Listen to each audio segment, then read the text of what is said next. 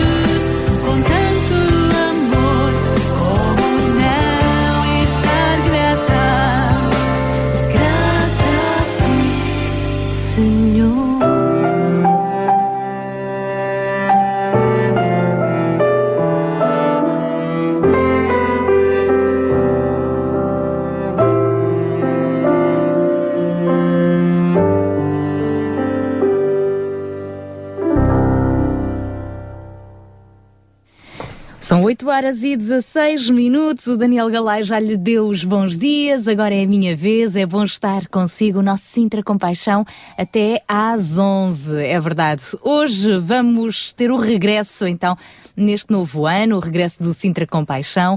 Voltamos a falar eh, da mensagem que temos para si, lembrando a geração Compaixão que nós eh, acreditamos que existe e você faz parte dela, encorajando, incentivando a para sermos também uma comunidade Compaixão. No, no fundo, vivermos então este Compaixão 2015 com os votos de um novo ano abençoado. Nós vamos uh, também ao longo do programa de hoje uh, ter algumas intervenções e por isso contamos consigo. Venha daí. 91.2 91.2 RCS Em sintonia com a vida. Daqui a pouquinho já vamos entrar em direto com o Ruben Barradas, ele que hoje também é um dos nossos convidados do Fórum Sintra Compaixão, mas para já vamos receber a Marta Watswood.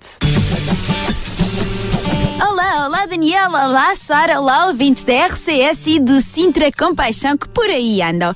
Pois é, hoje vamos falar de um conceito novo que tem tido aqui alguma projeção em Portugal e não só, que é o sentido de empreendedorismo social. Muitas vezes falamos aqui no weekend sobre o que é que podes fazer, podes fazer voluntariado, podes doar roupa, podes fazer muitas coisas, mas isto é um pouquinho mais à frente, é criares o teu próprio projeto em que tu estás a dar oportunidade a outras pessoas de ajudarem outras pessoas. E mais do que tudo, se realmente já tens um trabalho, já tens muitas coisas e não tens tempo para estas coisas, então podes pensar as coisas de outra forma. Se calhar podes ver isto até como um negócio. Bem, o importante é que não baseies tudo isto nos fundos monetários. Não estás aqui só para fazer dinheiro para ti, mas sim para ajudar a tua comunidade a que pertences. Então, podes primeiro começar por pôr um objetivo. O que é que tu queres alcançar? Ou então, que oportunidades é que podes dar às, às pessoas que te rodeiam de alcançarem certos objetivos? Depois, se precisas de financiamento para conquistar os teus objetivos, sabias que existem imensos concursos pelo país fora para te ajudar no financiamento? Pois é, os financiadores chamam-se Business Angels e podes procurá-los bem perto de ti. Bem, vamos dar um pequeno exemplo de uma coisa que pode ser feita. No entanto, existem imensas, imensas oportunidades diferentes. Tudo depende da tua própria criatividade e do quão longe queres chegar, claro. Olha, imaginemos, por exemplo, sabes aqueles sites de trocas que até já falámos aqui, onde podes pôr uma câmera e tirar um telemóvel. Bem, pensa, por exemplo, neste caso, mas uma empresa onde, por exemplo, propenciasses as trocas, mas onde havia um certo tipo de lucro que revertia a favor da tua comunidade. Bem, existem mesmo imensas, imensas coisas que podes fazer. Mais uma vez, isto depende apenas da tua própria criatividade e da vontade de querer ajudar os outros. Pensa nisto, porque ajudar pode ser também um negócio, desde que, mais uma vez, não te centres nisso só para fazer dinheiro. Pessoal, chegámos ao final de mais um weekend. Até à próxima, Sara. Até à próxima, Daniel. Até à próxima a todos os ouvintes. E se for para fazer dinheiro, que seja para reverter a favor de boas causas, é claro. Um abraço então a esta nossa amiga Marte Woods, de já agora os votos de um excelente 2015. Esta voz sempre, sempre jovem e fresca, é bom colaborar com ela e contar com a colaboração dela ao longo destes dois anos. Este já é o terceiro do Sintra Compaixão. Daqui a pouco vamos então conversar em direto com o Ruben Barradas no apontamento Mil Palavras. Para já, Jesse Velasquez, Milagro.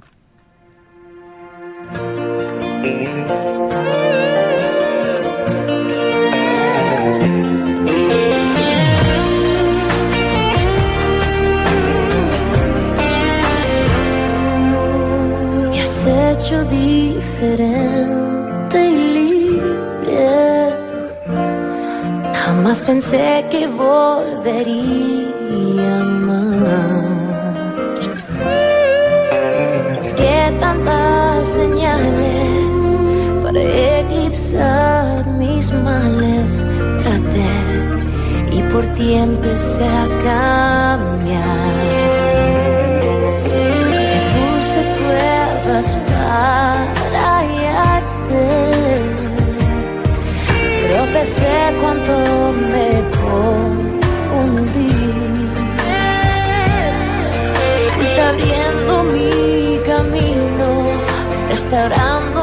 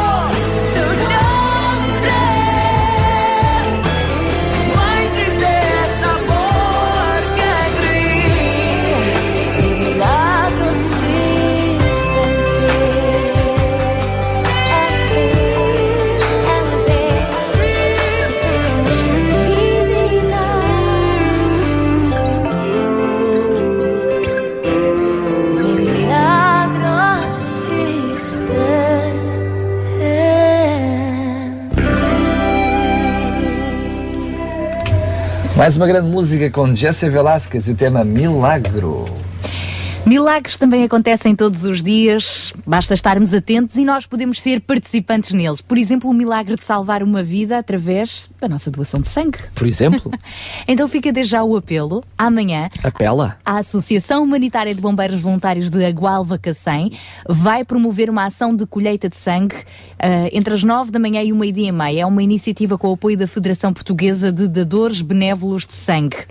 E já se sabe, segundo o Instituto Português do Sangue e da Transplantação, quem é que pode dar sangue? Quem tem mais de 18 e menos de 65. é verdade, a primeira dádiva deve ser aos 60 anos. A primeira dádiva? Sim, se, se, se- até aos 60 nunca deu nenhuma. Ah! Se tivesse 61 já Ah, não pode, pode. dar a partir dos 18, mas a primeira deve ser aos 60. é, vai, isso é estranho.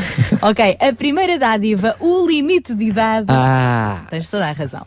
Portanto, ainda podes dar. Ainda posso, ainda posso. Ainda estás lá. Ainda estão os dias de poder dar. sim. Agora, precisas também de ser uma pessoa saudável e pesar mais de 50 quilos. E pronto, e o resto, se tem dúvidas se pode, se não pode, o melhor é aparecer e depois, com certeza, que os especialistas eh, vão fazer É verdade. Sabes que eu fui dador de sangue an- com menos de 50 eh, quilos. Como é que isso aconteceu? Só dava meia dose. Ah, boa. E fui dador de sangue durante muitos anos. Agora já não sou dador de sangue, sou dador de costas. É, é assim. E dói muito às vezes.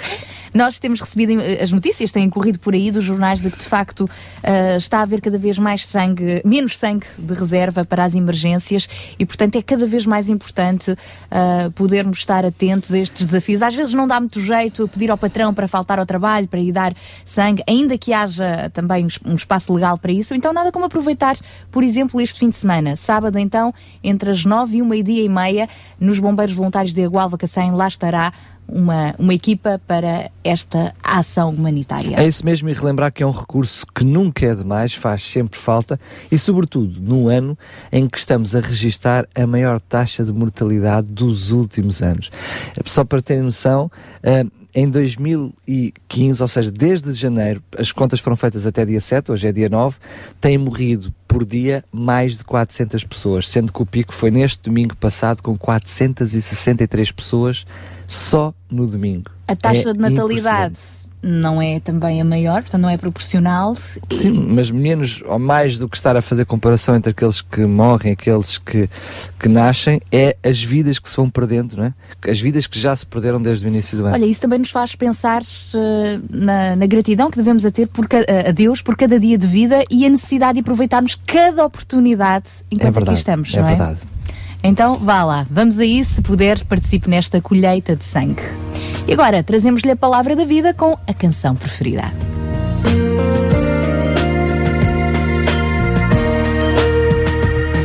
Ele ama ouvir o vento que assobia nas montanhas ao passar. Também ama ouvir a chuva quando bate na terra com mágico cantar.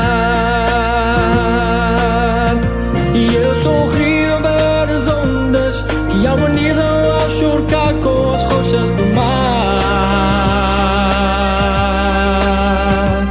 A criação unida cantará em uma sinfonia sem igual.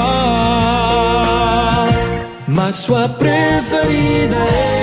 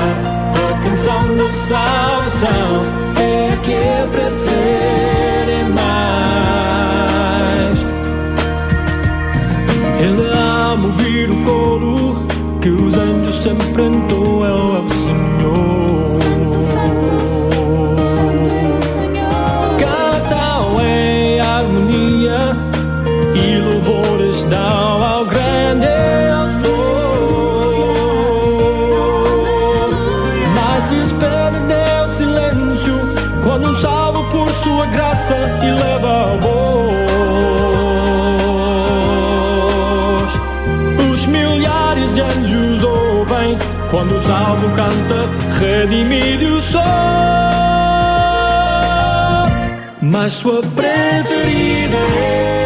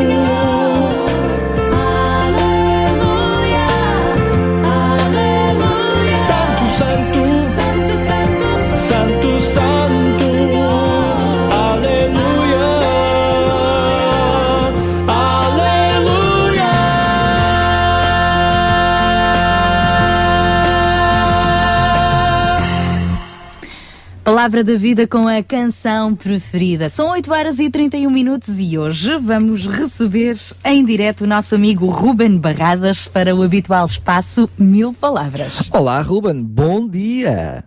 Olá, muito bom dia a todos vocês em estúdio. Atenção que hoje é o até já, porque daqui a bocadinho vamos estar juntos. É verdade, é verdade. Finalmente vou cumprir a minha, a minha promessa, demorou tempo, mas... És um malandro. É, mas vou cumprir. olha. É verdade, é verdade, é verdade. Ele hoje até se propôs para fazer o Mil Palavras em direto. É verdade, Nós é é que verdade. dissemos, Não, o castigo é demasiadamente grande. Pensei, vou assim no intervalo ainda vou ir comer um travesseiro. ou Ah, isso era uma boa ideia, é uma boa A ideia. minha dieta impediu-me tal facto. Ah, Então, Ruben, para já são mil palavras, mas depois no fórum que vamos ter hoje, em que vamos falar precisamente podes sobre- dizer mais que mil, podes dizer mais que mil. Exatamente. Vamos falar precisamente sobre a importância da palavra, da mensagem do Sintra Compaixão e aí contaremos eh, com mais de mil palavras no fórum a partir das 10. Esperemos, esperemos que sim, que seja, que seja também uma, um, um bom tempo e um bom início e um bom início de ano, neste caso, aliás, um bom ano para vocês, eu não fui desejado. Um bom ano. Obrigada. Daqueles, daqueles bons que ficam na memória por boas razões.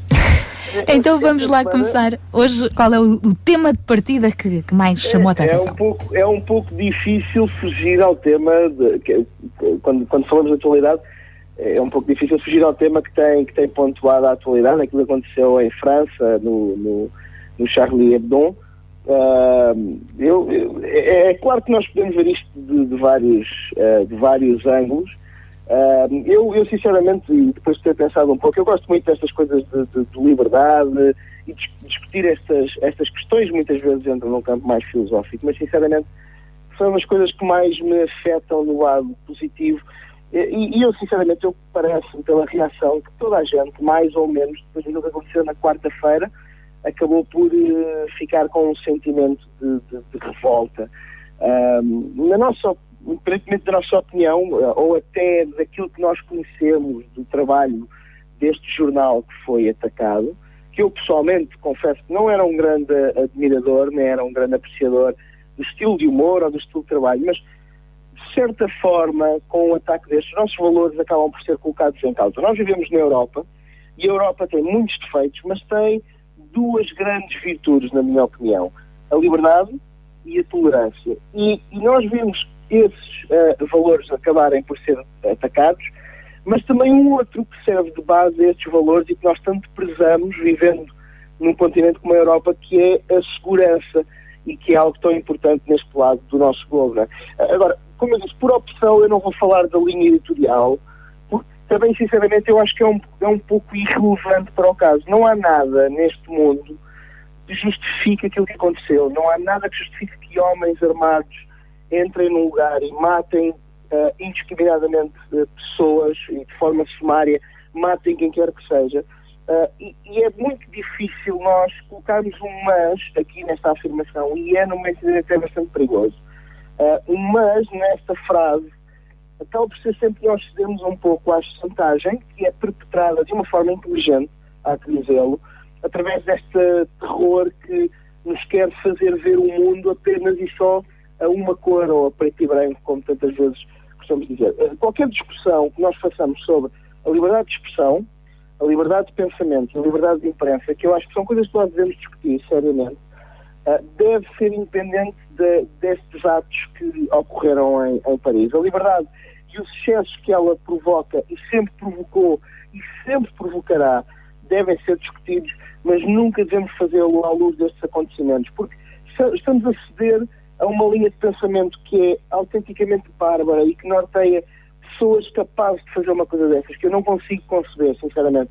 Imaginemos um mundo em que, por cada opinião discordante que temos, se levanta uma AK-47, quer dizer, era um mundo completamente bárbaro em, em que viveríamos. A liberdade e os limites dessa liberdade devem ser discutidos, mas sem recorrer à natural limitação que acontecimentos como estes que aconteceram nos impõem ao nosso raciocínio, até porque importa perceber que raio de liberdade, desculpe a expressão, é que pode ser imposta à luz do terror e à luz de rajadas de, de metralhadora. Não, não podemos incorrer também num outro erro que eu vi durante alguns dias aqui, alguns de nós incorrerem, que é assumir que o bom senso trata do resto.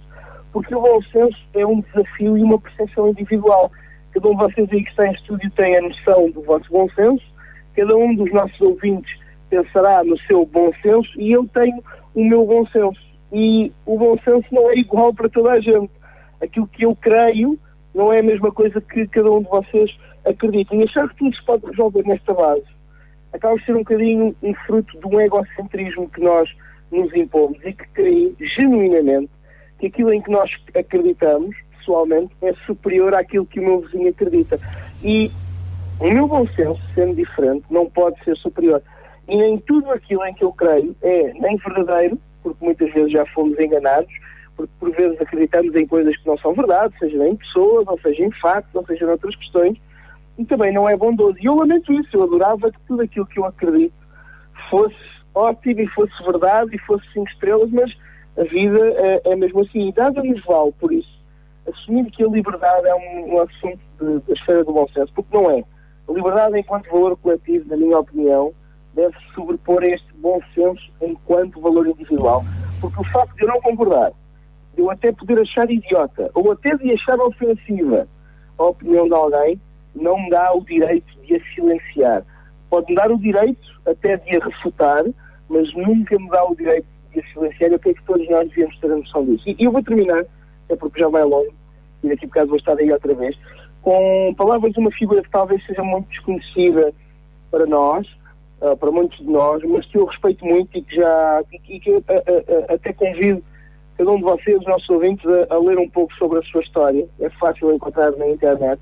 Eh, Que se chama Martin Niemöller, que é um pastor, foi um pastor luterano conservador do século XX, um dos maiores opositores ao regime nazi da Alemanha, de Hitler, e ele pagou um preço muito alto por isso. E, a altura da vida dele, ele disse esta frase, e é com esta frase que eu vou terminar.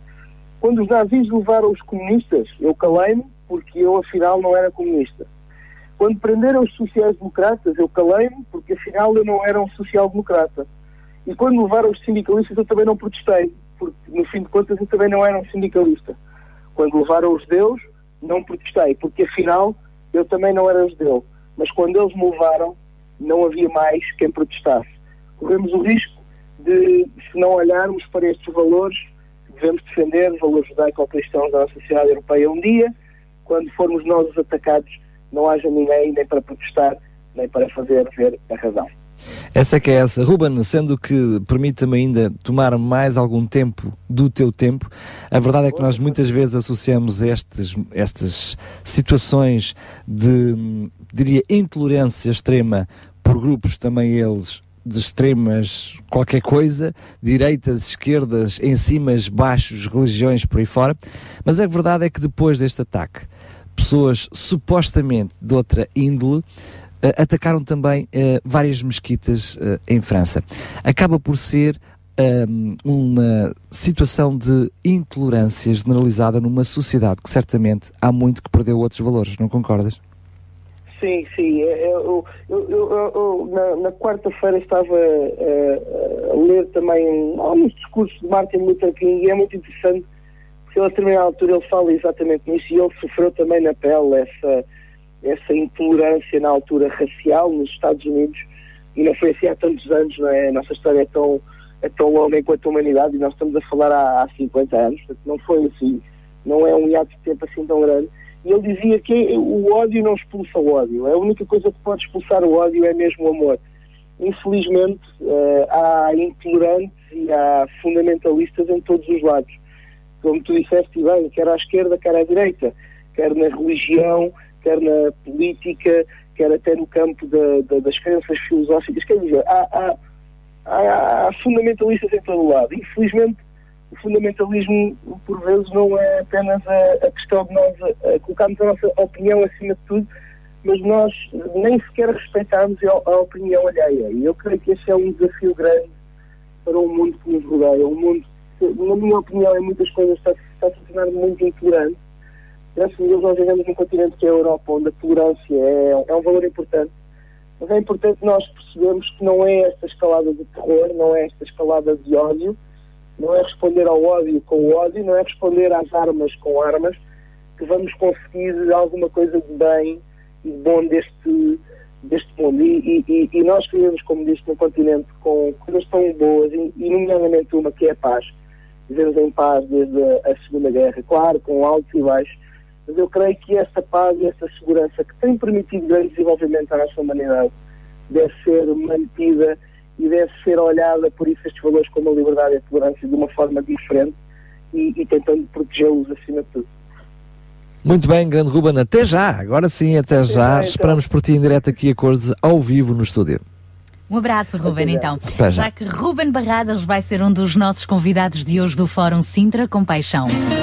Sintra Compaixão, uma voz amiga.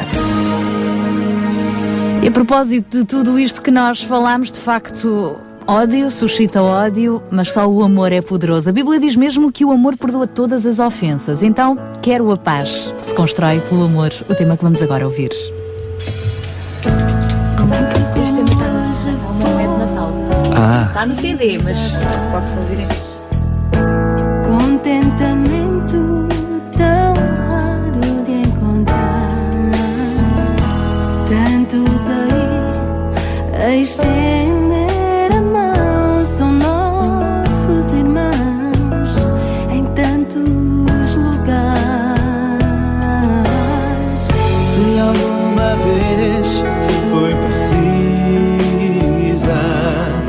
precisa, é bondade nesta hora.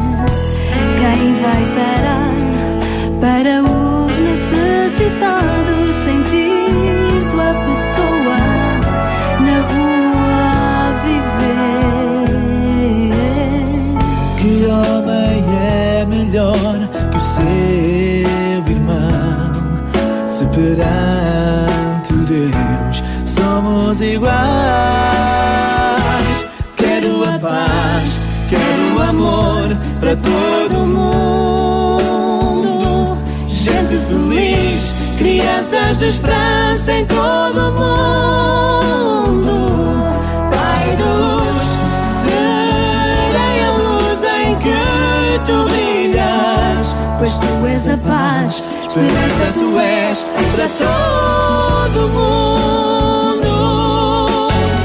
Aprende a melodia. Ensina as crianças Que a paz e a liberdade só vem pela graça do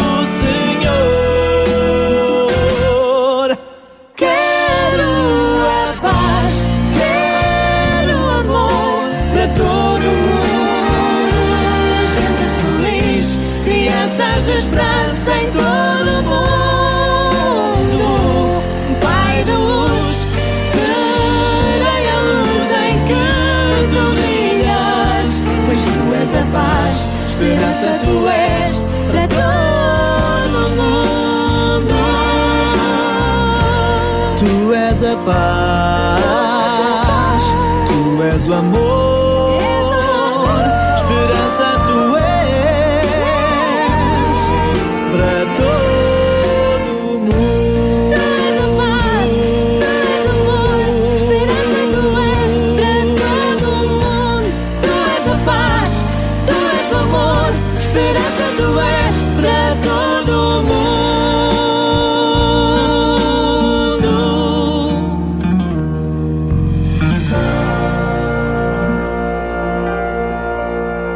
Aqui e o tema Quero a Paz com Raquel Souza.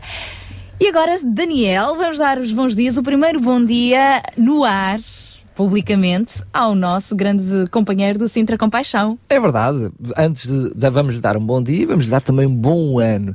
Diga-se de passagem que ele está aqui quase desde as sete e meia da manhã. Estou a brincar, mas, mas oito e pouco. eh, Oito e piquinho está, faz-nos companhia aqui no estúdio. Mas esta chegou à altura de, em microfone aberto, publicamente darmos os bons dias. Muito e um bom, bom, dia. ano. Bom dia, Daniel. Bom dia, Sara. Bom dia a todos os nossos ouvintes. Um bom ano também para todos. É aquilo que, que desejamos, não é? Realmente eh, esperamos sempre que algo melhor venha pela frente eh, e isto anima-nos, não é? Se a gente for a pensar, eh, enfim, em tudo aquilo que pode ser pior, bem, estaríamos a começar bem mal o, o ano, não é? Bem, mesmo começando mal o ano, eu sem- sempre tenho uma expressão para dar a volta a isto, não é? Começando mal o ano, só podemos terminá-lo melhor. Já ouvi, já ouvi isso da tua boca uns É algo- dias. Foi.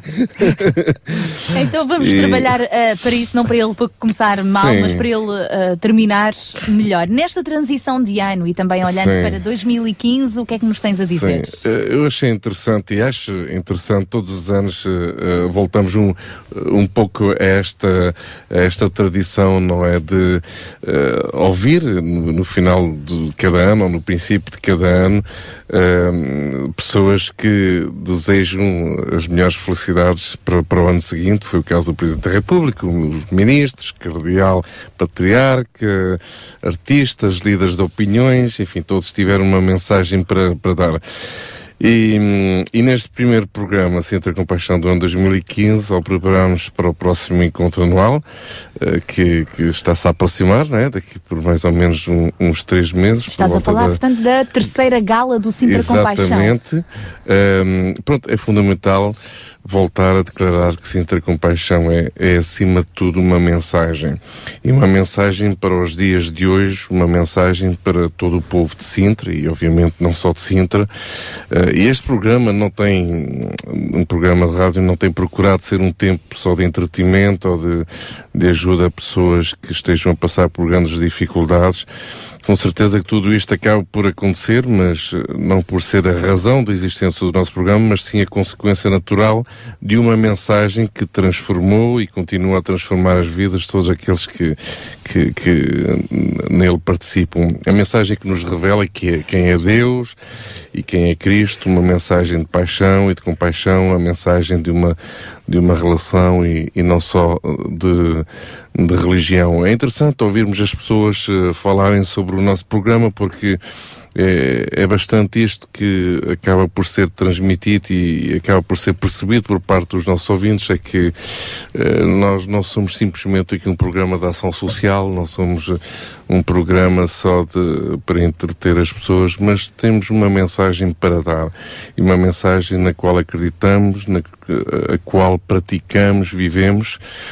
E nesta semana, em que a comunicação mundial tem estado focada na, neste massacre ocorrido em Paris, na sede do jornal Charlie, Hebdo, ehm, voltamos a repensar bastante sobre a liberdade de expressão e os atos injustificáveis terroristas dispostos a tudo.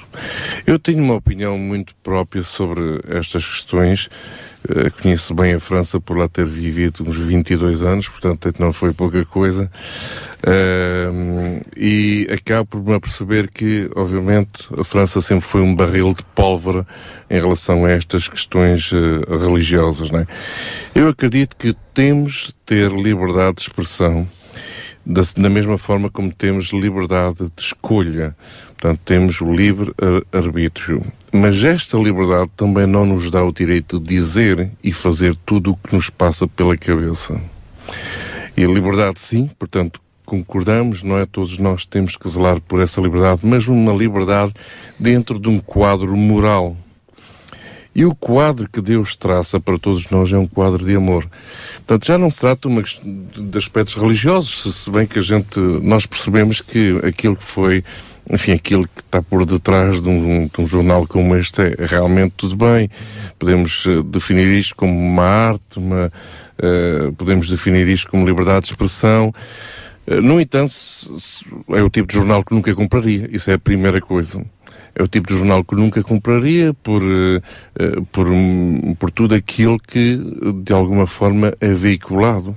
Portanto, pode ser levado à brincadeira, como uma brincadeira, mas acaba por chocar violentamente Uh, pessoas que têm convicções profundas. Isto não dá direito a chegar lá. De alguma forma, com... é uma liberdade de uns que afeta a liberdade dos outros. Literalmente, não é? Isto não dá direito a qualquer pessoa chegar ali, como o Ruben Barrada estava a dizer, com uma metralhadora e. Sim, não, nem sequer se está a pôr isso em causa. É um, é um assunto à não, parte. Exatamente. Simplesmente o, o assunto da liberdade de Agora, agora realmente provoca ao extremo estas questões. Então, há um quadro moral que rege a liberdade que Deus nos dá em tudo aquilo que nós falamos e pensamos e dizemos e fazemos. Uh, e esse quadro moral é um quadro que se rege pelo amor. Existem dez mandamentos, não foram feitos assim, não foram ditos de qualquer maneira. Existem mandamentos que são para se cumprirem. Uh, eu peço desculpa aos nossos ouvintes que possam achar que eu estou a ser demasiadamente conservador. Não se trata disso. Uh, Trata-se realmente de vermos aquilo que tem regido de alguma maneira uh, a evolução das nossas, enfim, de, de, dos nossos países ocidentais, mais propriamente, e que tem formatado a nossa cultura, não é? Do respeito, da dignidade, do carinho, de, pronto, de uma liberdade, mas que leva à aceitação da pessoa.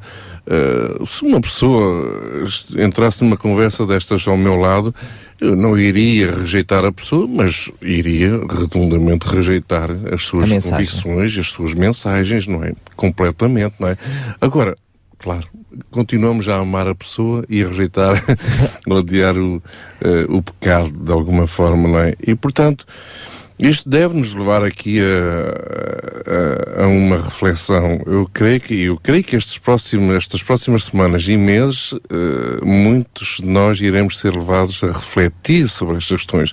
Não é só liberdade de expressão. Dá-me direito de falar e dizer o que me apetece. Eu posso tudo, mas nem tudo me convém. Exatamente, literalmente. Portanto, é, é um bom momento para refletir sobre estas questões e, e não nos deixarmos uh, ser levados também pelo poder da comunicação social porque ainda esta semana se, se, comentava estas questões.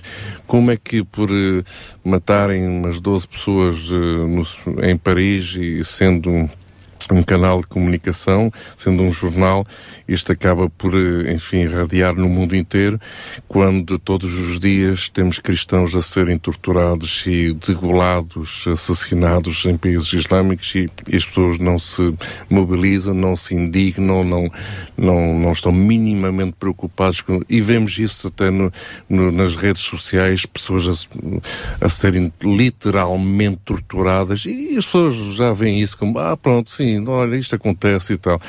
Bem, É lamentável, É, mas lamentável, é, é altamente lamentável. Portanto, enfim, é, é- é difícil se pronunciar sobre estas questões, mas temos que ir ao padrão. E o padrão é o padrão do amor, como o Ruben estava a dizer há bocado. Este quadro moral É, que Deus nos é, traça. Exatamente. É mesmo, até porque a questão do bom senso é- Ex- muda de é pessoa para relativo. pessoa, exatamente. Exatamente. Mas até que esse bom senso possa ser um espelho deste quadro moral que Deus nos traça e, e o desafio é esse mesmo. Neste novo ano vamos olhar para esse quadro moral, vamos voltar às origens, porque com certeza se cada um fizesse isso, o mundo não estava como estava. Sem dúvida. Vamos continuar a refletir sobre estes assuntos e a propósito deste quadro do amor que acaba por reger todas as coisas, ficamos com este tema dos Vocal e Companhia, Tanto Amor.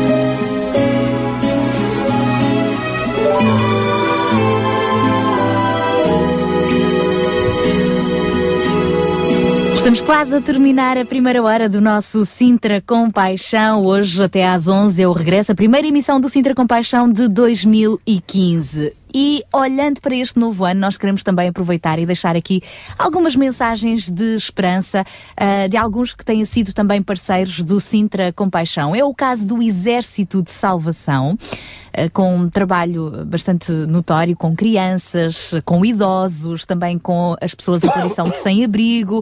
Onde há crise, o Exército de Salvação está lá com o lema Sopa, Sabão e Salvação. Em Sintra, especificamente, há lares para crianças, há também lares de idosos e, a propósito, nós vamos agora conversar com o Major Cleto Silva, responsável precisamente por esta área de Sintra do Exército de Salvação e que nos vai deixar uma mensagem especialmente para as pessoas de idade ah, que estão nos lares ou nas casas e que nos estão a ouvir. Ora, viva então, muito bom dia, Major. Bom dia. Bom dia, Bom dia a todos alegria. que nos ouvem. Ahm, Eu gostaria que então nos pudesse, nós vamos ter a oportunidade neste momento de ouvir várias instituições, cada uma se vai dirigir a uma, hum, a uma necessidade específica, a um grupo específico de pessoas, ah, para não haver repetição, e assim coube então a árdua tarefa de deixar uma mensagem de carinho, de esperança, de encorajamento a todos aqueles que de alguma forma hum, já têm mais idade, são maiores em idade e que hum, podem estar ou em lares institucionalizados ou muitas vezes, infelizmente, institucionalizados nas suas próprias casas. O que é que poderia deixar para eles? É, o ano acabou e esse ano começa, né, no- 2015, com novas expectativas e acabamos por, quando no início do ano fazemos um balanço, né, de tudo que passou, e o que esperamos do futuro à nossa frente, do dia que temos e fique- fazemos algumas reflexões como o que será que vai acontecer nesse novo ano? Quais são as metas, os alvos que vai vou alcançar? Que decisões precisam ser tomadas diferente para que coisas novas aconteçam, né? E quando fazemos essa reflexão, já podemos inclusive começar agradecendo a Deus, porque já chegamos até aqui, já é uma bênção, né? Ter chegado até esse até o dia de hoje. E por isso eu queria compartilhar também a todos que nos ouvem, as pessoas que estão em casa, as pessoas que já têm uma certa idade, ah, o texto de Isaías, no capítulo 43, nos versículos 18 e 19, que diz assim: Não vos lembreis das coisas passadas, nem considereis das antigas. Eis que faço uma coisa nova. Agora sairá a luz.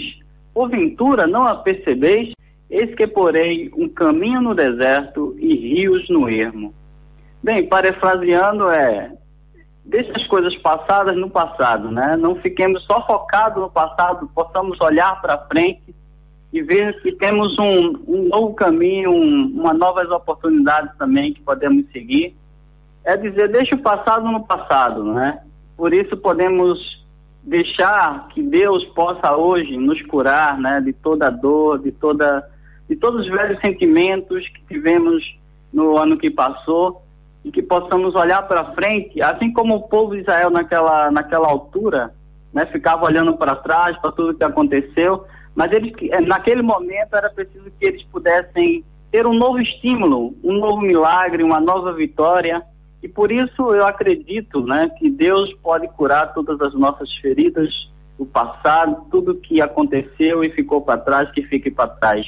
Porque também no mesmo livro de Isaías diz, no capítulo 30, 26. Quando Deus, o Eterno, tratar as suas feridas e curar os seus ferimentos, a luz brilhará tanto como o sol, e a luz do sol será sete vezes mais forte, como se num só dia brilhasse a luz de sete dias. Por isso, não deixemos que o passado ofusque, ofusque o brilho do presente. Por isso, eu acredito que nós temos novos dias e acredito que Deus estará conosco a cada dia desse novo ano que Ele nos dá e Ele vai ser capaz de transformar qualquer área deserta da nossa vida em campo de bênção, né? Porque Deus pode pegar uma vida triste, seca e transformá-la, como diz no versículo 19, né? Uma vida cheia de propósito e graça. Por isso, o maior passo para alcançar essas coisas novas é caminharmos com fé, acreditando que Ele é o nosso recurso infalível que nos ajudará nesse novo ano. E por isso, possamos olhar para frente, não olhar para trás, porque olhando para frente, para o alto e para o alvo que é Jesus Cristo, podemos dizer que cada segundo que passa é um milagre que jamais vai se repetir e é uma oportunidade que Deus nos dá para viver. Amém, amém. essas Força e oportunidades. ânimo para 2015. Obrigada, Cleto. Um grande abraço, obrigado pela sua participação. Este nosso amigo, então, que falou em nome do Exército de Salvação, deixando esta palavra, ah, no fundo acaba por ser para todos nós, não é? Mas especialmente também às à, à medida que os anos vão passando, às vezes vamos chegando muito agarrados ao passado e há que lembrar isso mesmo, que Deus faz coisas novas. E mais, também está escrito que hum, aqueles que creem no Senhor, até quando na velhice darão grandes frutos, não é? É isso mesmo, falamos agora para aqueles que são os mais velhos. Já a seguir, vamos olhar para as famílias. Oh, então vamos a isso, para já ficar ficamos ao som de Ricardo Silva e vamos olhar para a frente com Jesus no comando deste novo ano também.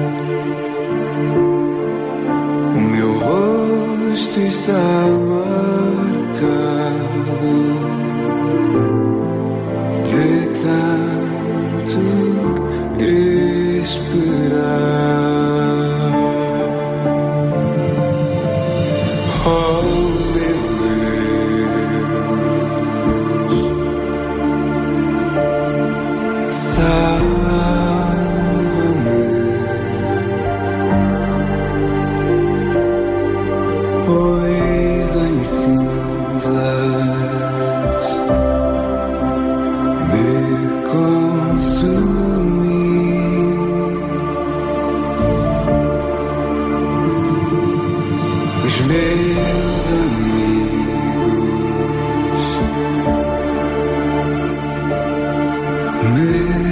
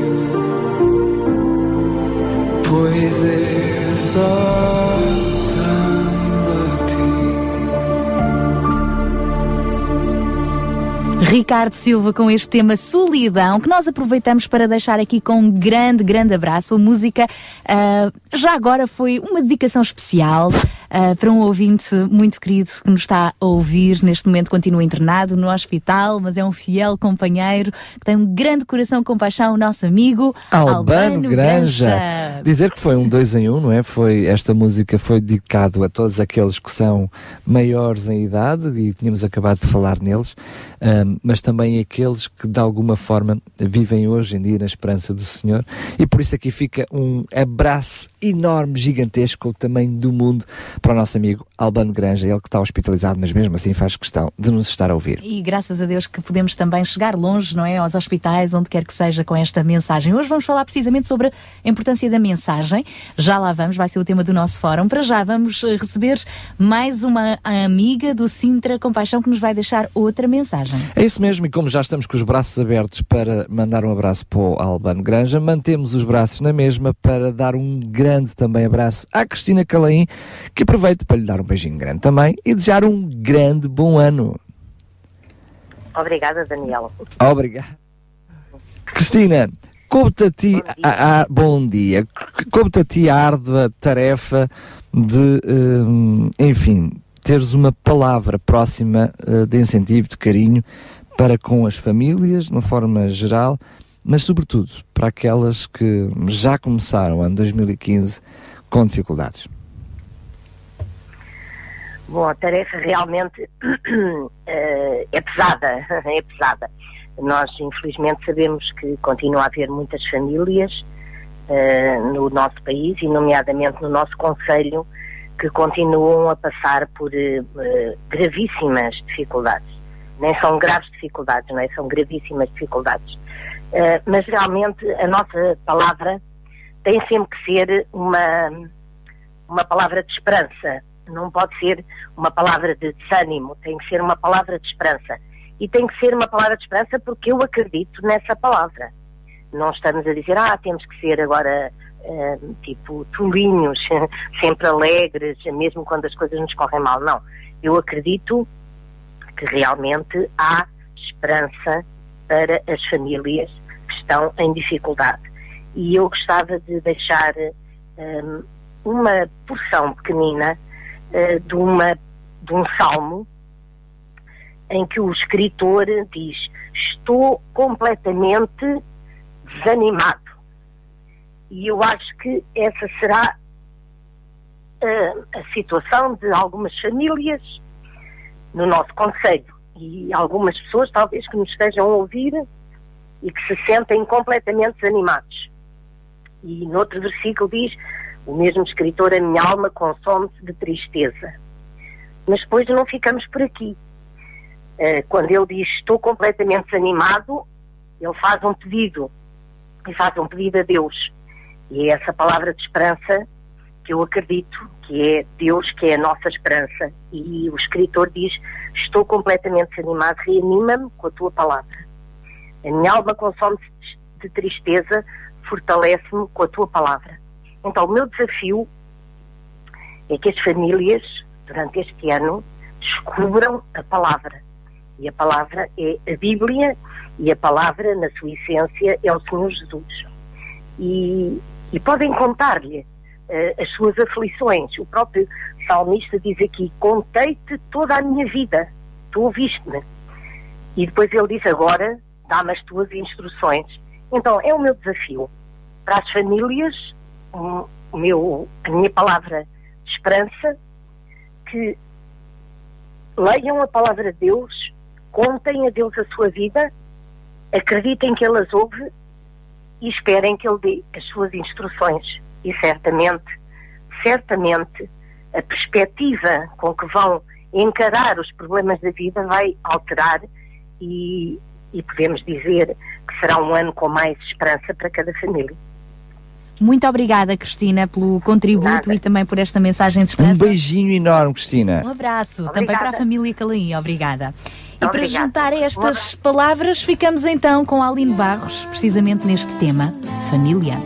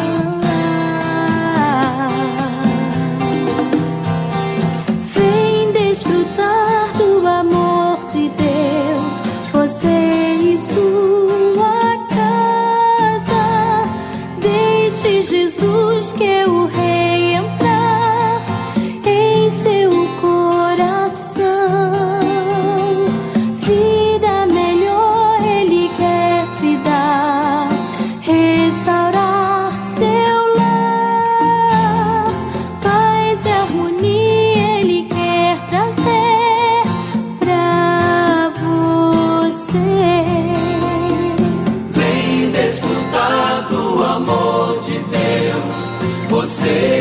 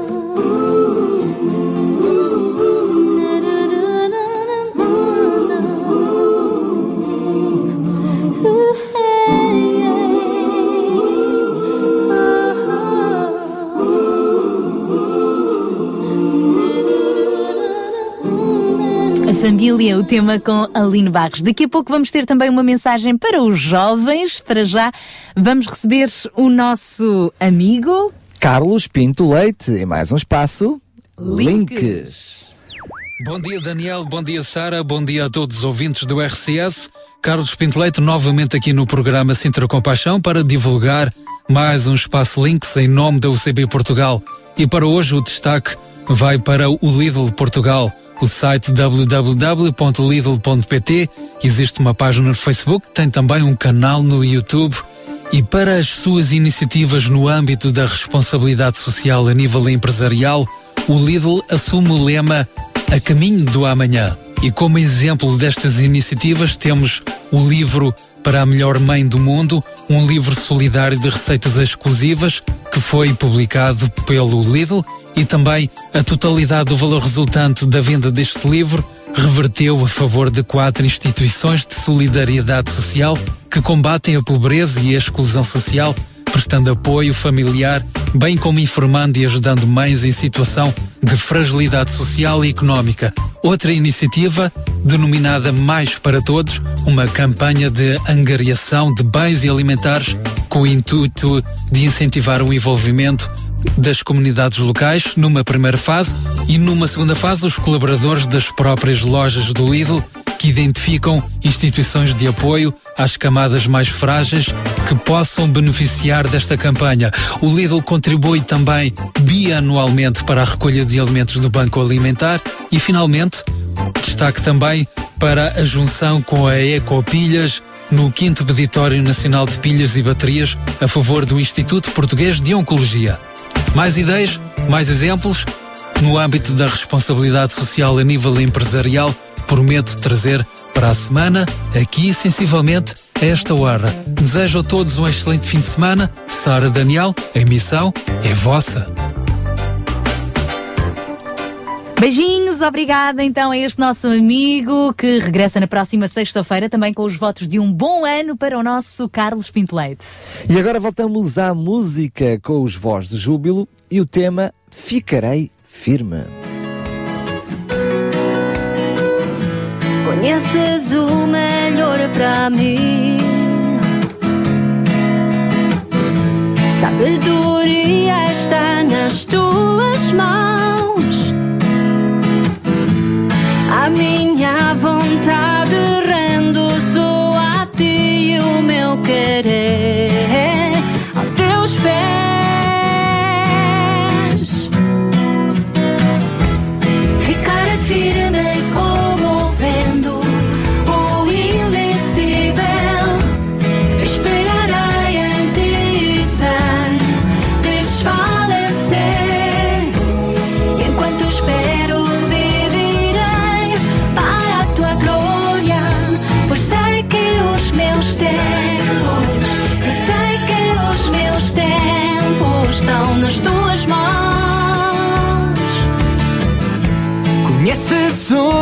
melhor para mim.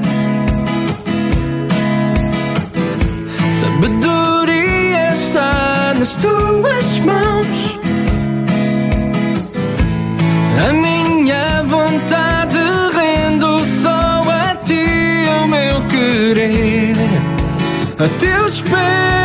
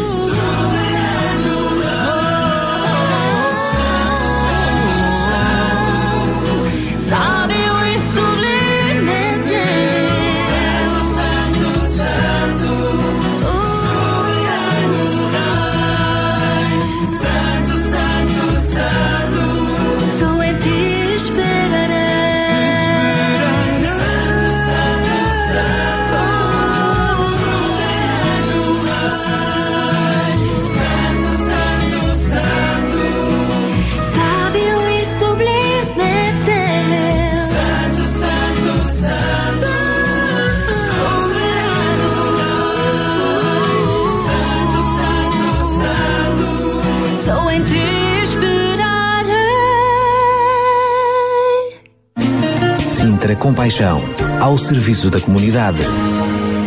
Daqui a pouco já vamos receber as mulheres de esperança que no programa de hoje nos vão falar de decisões sábias e é tão importante começarmos o ano com decisões sábias ou pelo menos com bons planos, não é?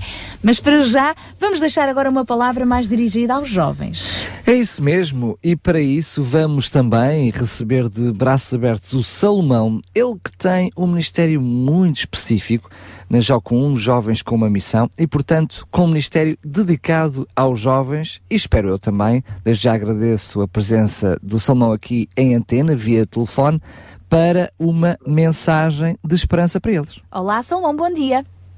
Olá, Sara, bom dia. Bom dia a todos aí no estúdio, bom dia a todos os nossos queridos ouvintes nessa manhã.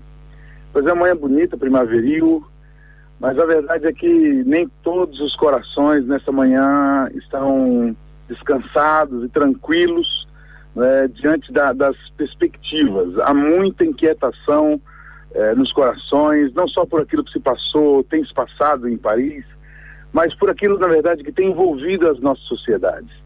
E os mais afetados em tudo isso, naturalmente, são os jovens. E eu, eu ando, eu tenho três filhas e, e ainda sou relativamente jovem, minhas filhas mais jovens ainda, naturalmente. Então é muito natural que, que estejam tanto preocupados. E eu tenho conversado com muitos jovens nos nossos dias e tenho percebido que há uma inquietação, há um receio. Você conversa com um universitário, ele não sabe o que vai fazer depois do curso, porque não há um espaço, é como se não houvesse um espaço para ele. Então, isso naturalmente causa, causa pânico. né? São jovens que alguns estão querendo constituir família, outros compraram o primeiro carro. Enfim, as turbulências são demasiadas para a vida do jovem e muitos só veem como porta de escape a imigração, sair do país e servir numa outra nação. Mas nessa manhã eu gostaria de deixar uma palavra de, de, de carinho, de encorajamento para você, meu querido, que, que nos ouve nessa manhã, através desse programa Sinta Compaixão. E quero dizer para você que, que há esperança. Né? A dizer para você que, que há exemplos e mais exemplos de jovens, inclusive estão, esses exemplos estão registrados nas escrituras, exatamente para a gente perceber que, que é possível. Conhecemos histórias como José e Davi. Davi, então, é uma figura que eu aprecio muito. Ele, ele, ele fazia as coisas com, com zelo. A Bíblia diz que ele cuidava das ovelhas de seu pai nas montanhas, tocando a sua harpa, e ali, mesmo nas montanhas, ele fazia com precisão aquilo que ele tinha que fazer, e mesmo ele estando nas montanhas, longe de tudo e de todos, o seu nome era falado no palácio. Ele era, o seu nome era, era, era colocado à mesa no palácio, e no momento oportuno Deus o levou para o palácio. Então eu quero dizer para você que o Senhor continua o mesmo. Você não precisa entrar em pânico e desespero, que há sempre uma porta aberta para aqueles que creem. Tenha no seu coração paz. Eu entendo que, diante de tanta turbulência, paz é algo que, é, é, para muitos, está extinto, mas não está. Paz é uma pessoa. Essa pessoa morreu, ressuscitou, está viva. Paz chama-se Jesus Cristo. A Bíblia diz que ele é o príncipe da paz. E eu gostaria de ministrar essa paz para o seu coração nesse início de ano, de forma que você tenha um ano abençoado, seguro. Claro, com turbulência sim, mas como o próprio Jesus disse, não se turbe o vosso coração. Crede em Deus, crede também em mim. Então, creia em Deus, tenha teu coração seguro no Senhor, tenha fé em Deus, não olhe as circunstâncias, não olhe os problemas que estão à sua volta, não deixe se, se abater por todas essas convulsões que vive o nosso planeta, mas creia em Jesus Cristo que está acima de todas as coisas e tem poder em tuas mãos para sustentar a sua vida e muito mais. Por isso tenha paz no seu coração. Eu quero ministrar a tua vida nessa manhã com essa palavra de paz. Tenha paz, creia que o Senhor Jesus Cristo, Ele não só te ama, como Ele tem prazer em cuidar de você. Que Deus te abençoe. Tenha um ano 2015 cheio da bondade do Senhor e que Ele possa mostrar o seu coração, revelar toda a sua bondade para que você seja mais seguro e firme na sua presença no nome de Jesus. Deus te abençoe. Um grande abraço para vocês. Obrigada, Salomão. Um abraço também para si. Um abraço. Paz. É isso mesmo. Paz, ânimo, esperança também para esta nossa nova geração de jovens. Já lá vamos para continuar a falar sobre este assunto. Para já ficamos com os Aliança.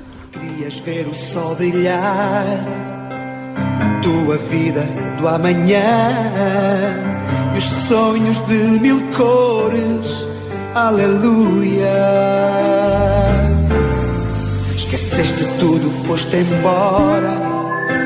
O sol brilhava, mas lá fora o mundo tinha espinhos. Aleluia. Passaste o beco mais escuro. A solidão não tem futuro. Arrasta muita gente. Aleluia. Perdeste a luz do teu viver. A dependência fez doer. Até que alguém te disse: Aleluia. Saber mensagens de Jesus. Está entregue a cada ser a força dessa luz. E a força dessa luz será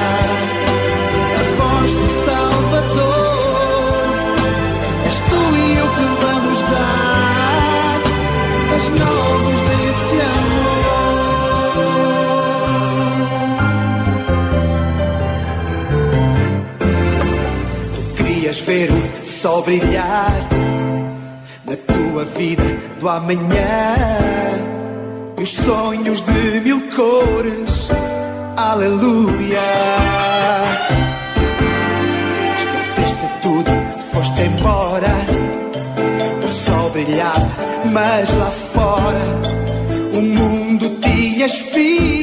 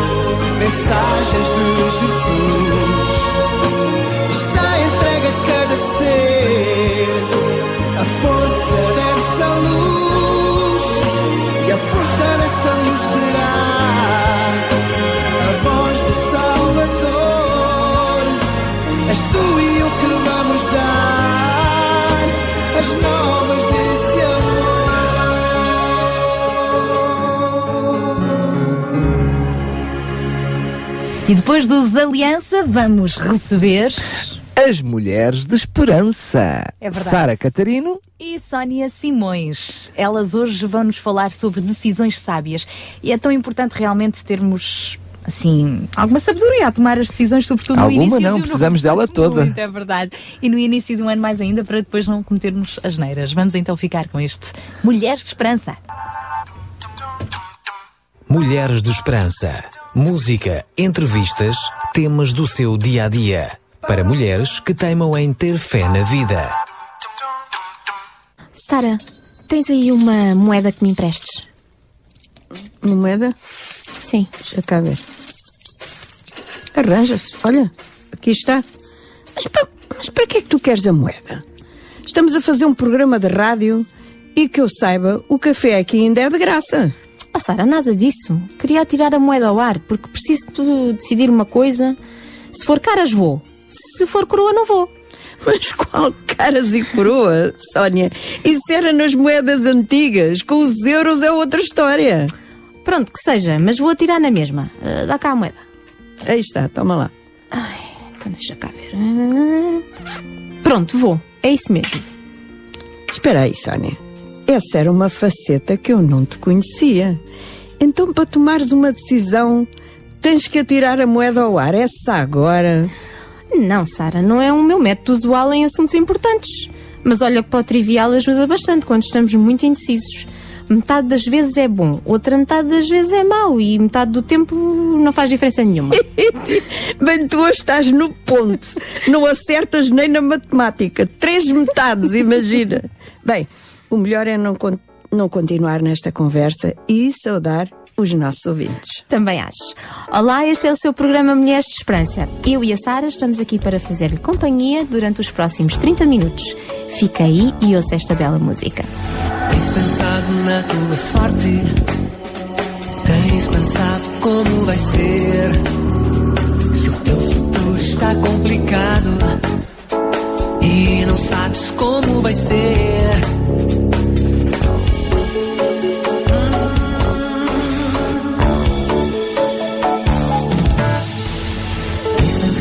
Na tua sorte? Tens pensado como vai ser?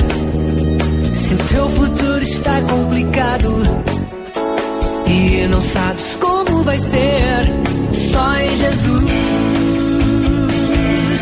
encontrarás paz.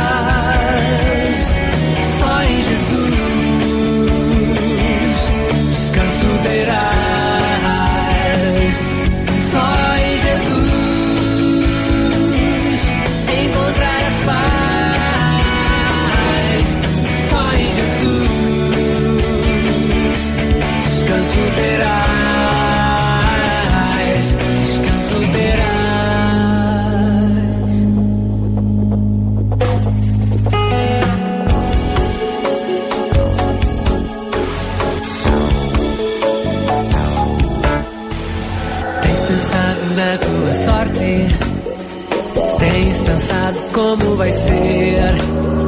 Se o teu futuro está complicado e não sabes como vai ser, só em Jesus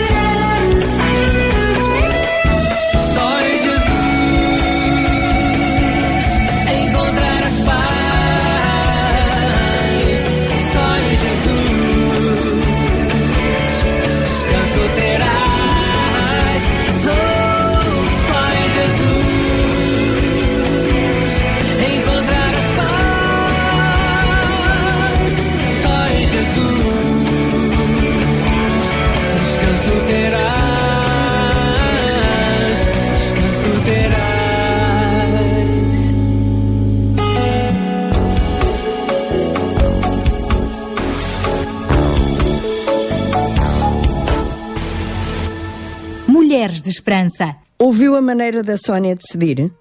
realmente é uma maneira. Não tenho a certeza é que se funciona sempre bem ou para melhor. Fazer escolhas certas, decisões corretas no nosso viver diário é realmente algo de grande responsabilidade.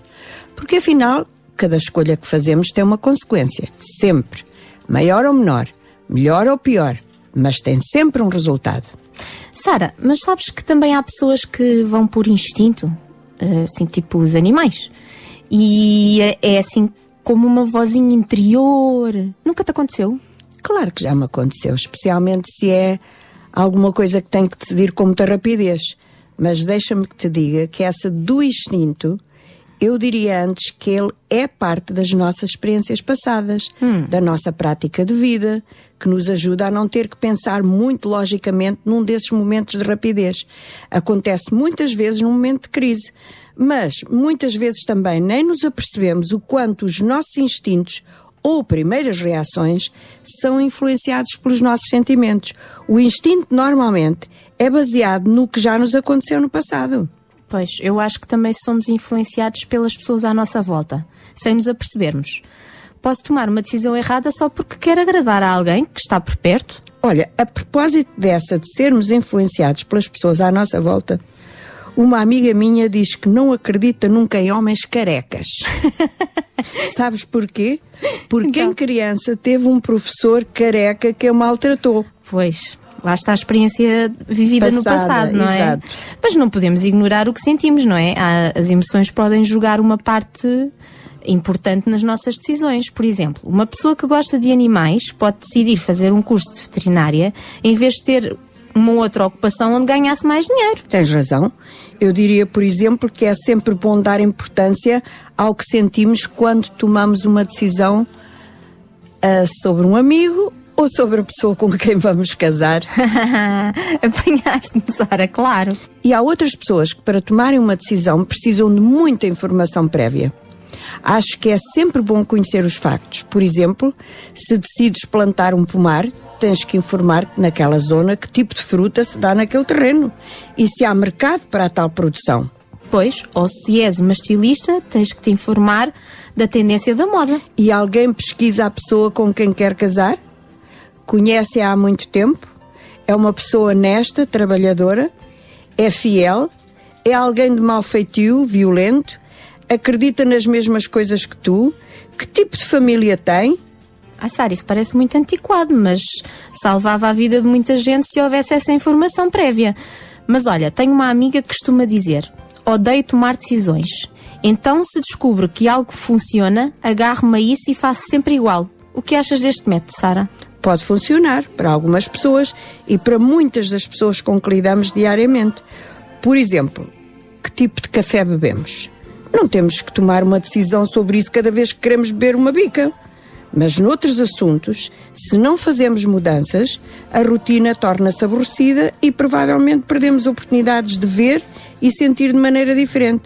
Olha, o meu marido, por exemplo, achas que ele vai sempre pela mesma estrada?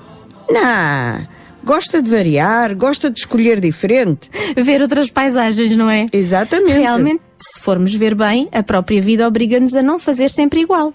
Não podemos falar a, a uma criança de 10 anos como falamos a uma de 3. Não faz sentido. Mudamos segundo as circunstâncias que nos rodeiam. Exato. Podemos não gostar de mudanças, mas temos que considerá-las às vezes. Porque se não mudamos, não melhoramos. Talvez seja boa ideia, ouvinte, que agora mesmo pense nos seus alvos e pense se precisa tomar novas decisões. Sara, já não te tem acontecido que só tomas decisão mesmo, mesmo quando não tens outra saída? Às vezes as circunstâncias têm que ficar mesmo más, antes de fazermos um balanço sobre a maneira como vivemos para mudarmos.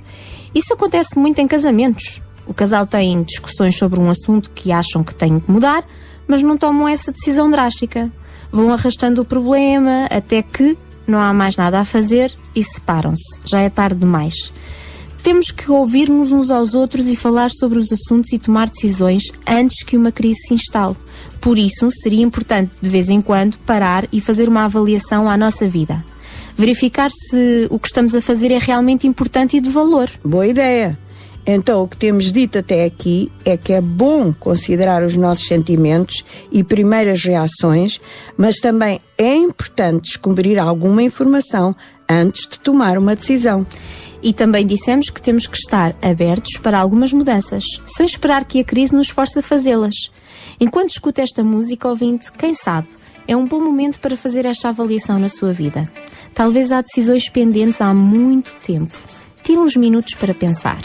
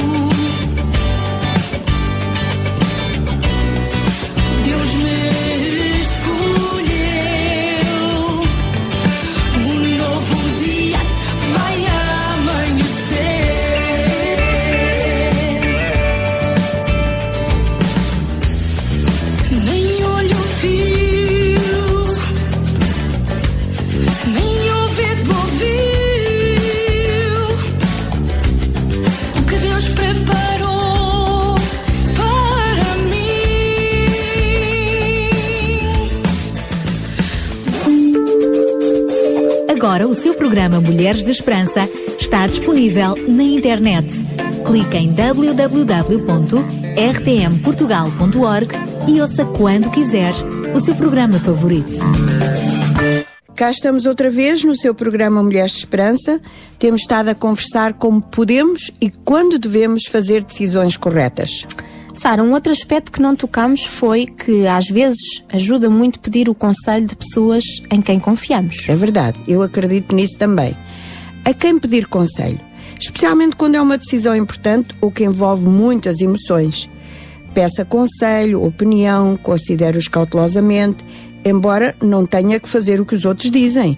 Tome a sua própria decisão. E quando tem várias opções a considerar, é bom ouvir de várias pessoas, de várias possibilidades, embora algumas lhe pareçam bem loucas. Às vezes, ideias bem loucas podem levar-nos a abrir os olhos para as inteligentes. Veja as vantagens e desvantagens de uma decisão. Pode ser difícil, mas faça perguntas tipo: quanto custaria fazer tal decisão? Ou do que teria que desistir se tomasse este caminho? Quem seria afetado pela minha decisão? O que vou lucrar com esta escolha? Se não resultar bem, conseguirei aguentar os resultados? Os benefícios desta decisão valem o risco que estou a correr? Todas estas são perguntas que normalmente se fazem no mundo dos negócios, mas não faz mal usá-las na nossa vida diária. Mas não decidimos baseado na soma das vantagens ou desvantagens. Algumas são mais importantes do que outras. Por exemplo, posso pensar em muitas razões porque decido não ir trabalhar num dia de lindo de sol, mas há uma razão maior porque devo ir. Tenho responsabilidades para com a minha família, tenho contas a pagar e preciso do meu salário. Ou seja, temos que avaliar quais são as opções mais importantes para a nossa vida, quais são os grandes alvos na nossa vida e também temos que considerar: será correto? Será que Deus se agrada disto? O que gostaria o meu Deus que eu fizesse nesta situação? Podemos perguntar: isto beneficiaria os meus relacionamentos? Será que desta maneira estaria usando bem o meu tempo e as minhas capacidades? Ou isso iria ferir alguém? Haveria alguém mais na minha vida que seria afetado? As respostas a estas questões nem sempre são fáceis, pois não? Às vezes é uma decisão entre duas coisas boas ou entre duas que não são tão boas, mas temos que fazer uma escolha. Olha, Sara, esquece lá a brincadeira da moeda no princípio, porque na realidade eu levo algum tempo a juntar informação e às vezes tempo demais. Já deveria ter tomado a decisão e ainda estou aqui a pesquisar se é bom ou mau. Afinal, não decidir também é uma decisão. É verdade, amiga. Quando é uma decisão muito, muito importante, às vezes eu digo: deixa-me dormir sobre o assunto. Porque as decisões são sempre importantes, até as mais pequenas. Por exemplo, se eu quero ter saúde, há uma série de pequenas decisões que eu tenho que tomar todos os dias sobre o que como, sobre o que não devo comer, sobre os hábitos prejudiciais à saúde. Tanto, tanto. Afinal, uma pequena decisão mal tomada afasta-nos do nosso alvo, enquanto as boas decisões levam-nos mais perto. Por isso é tão importante procurar conselho do- da melhor pessoa, que é Deus. Ele sabe muito mais que nós, ama-nos e quer o melhor para nós. Por isso, numa decisão difícil, também podemos orar e pedir a Deus sabedoria. A Bíblia diz: se alguém tem falta de sabedoria, peça a Deus que dá generosamente e não lança em rosto e ser-lhe-á dada. É tão fácil seguir os nossos desejos e esquecer que Deus deseja dar-nos esta sabedoria, porque Ele sabe o que é melhor para nós. Até nos detalhes mais pequenos da nossa vida, Ele está interessado. Apresentamos agora Conversas da Alma. O que acha ouvinte quando alguém lhe dá uma lista de informações? Dá-lhe vontade de atirá-las pela janela e fazer só o que lhe apetece? Ou segue apenas algumas das sugestões dadas e ignora o resto? E se essas instruções realmente forem para ajudar a sua vida? Por exemplo, como ser uma boa mãe, uma boa amiga, uma melhor filha, instruções que são sábias, boas e justas, de facto, instruções dadas por Deus. Eu tenho lido recentemente um dos livros mais fascinantes da Bíblia, o livro de Provérbios, e acho tão útil e de tanta ajuda.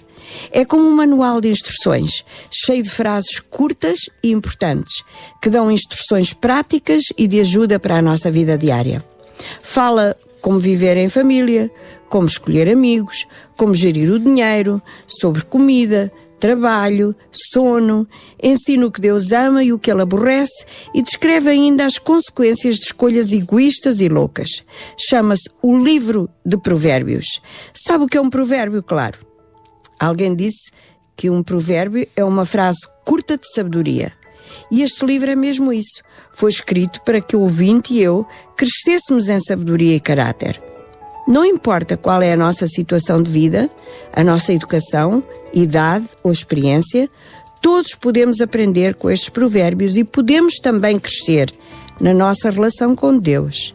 Instrui-nos como amar, o que é bom, a evitar o que não é, a desenvolver um caráter piedoso para sermos abençoados e ser bênção para os outros. Deus interessa-se pelo que somos, não apenas pelo que fazemos. Tal como uma casa precisa de fundações fortes, nós precisamos também de construir o nosso caráter sobre fundamentos de piedade e sabedoria. Com um caráter bom, podemos fazer escolhas certas, tomar decisões acertadas, construir amizades duradouras e ser bênção para muitos. Deus é o nosso Criador e sabe o melhor para a nossa vida. Sabe o que as pessoas disseram quando o Filho de Deus, Jesus, estava pendurado na cruz? Tinham ouvido as suas palavras, observado o seu caráter, mesmo quando ele estava em grande sofrimento, com toda a gente à sua volta a escarnecer e a insultar. Essas pessoas disseram: Com certeza, este era um homem justo. Na sua hora mais amarga e escura, o caráter de Jesus era claro para toda a gente. Era um homem justo, era um homem bom. E ouvinte, e eu, será que as pessoas à nossa volta falam da mesma maneira? Reparam nas nossas palavras, nas nossas escolhas, decisões, prioridades. Será que vê em nós a justiça de Deus? Não vou dar-lhe uma lista de instruções, só um pequeno conselho. Adquira uma Bíblia e leia este maravilhoso livro de Provérbios. Se o fizer, a sua vida será abençoada. Deus de graça, minha face, não vou esconder de ti. Vergonha, culpa e nudez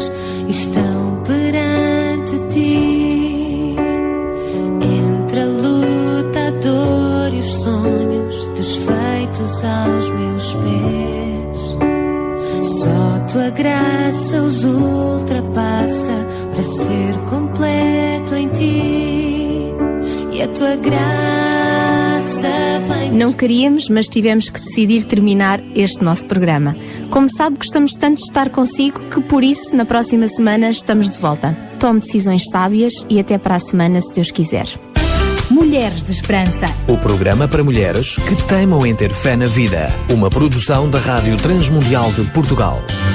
Um abraço às nossas mulheres de esperança, Sónia Simões e Sara Catarino, que regressam então na próxima sexta-feira, se Deus quiser.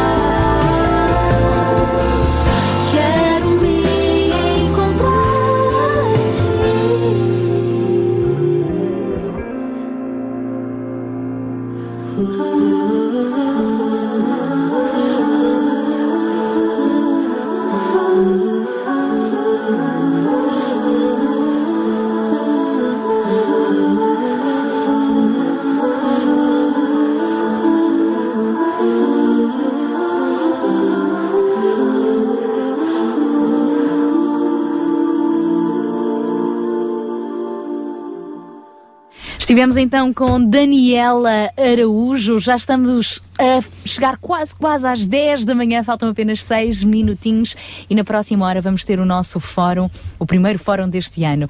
Mas eh, para já vamos querer falar-lhe de um encontro cristão diferente eh, de todos os outros. Eh, pelo quinto ano consecutivo, vai realizar-se no âmbito da Semana Universal de Oração, no próximo dia 25 de janeiro, no Centro Comunitário da Igreja Paroquial do Algueirão, o quinto encontro cristão que vai reunir igrejas das mais diversas tradições cristãs com o objetivo de continuar a celebrar o que nos une, Jesus Cristo.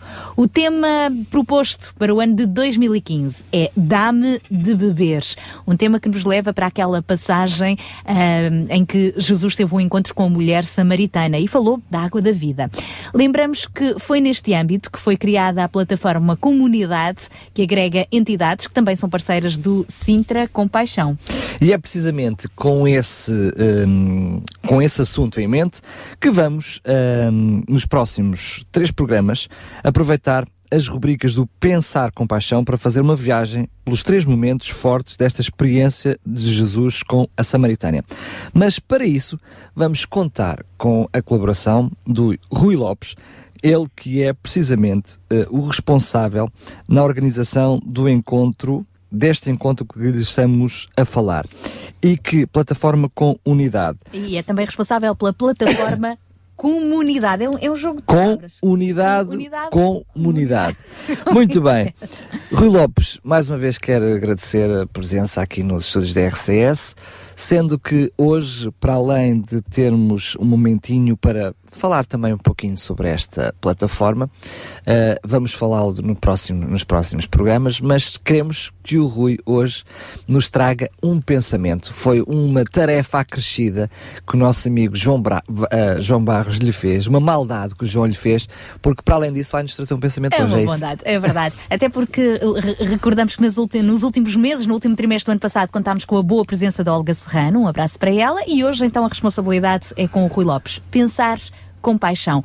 Olhando então para este eh, tema que está por detrás deste encontro que se vai realizar então no dia 25 de janeiro, Dá-me de Beber, um encontro de Jesus com a mulher samaritana. Hoje vamos começar por falar deste encontro em si mesmo, não é?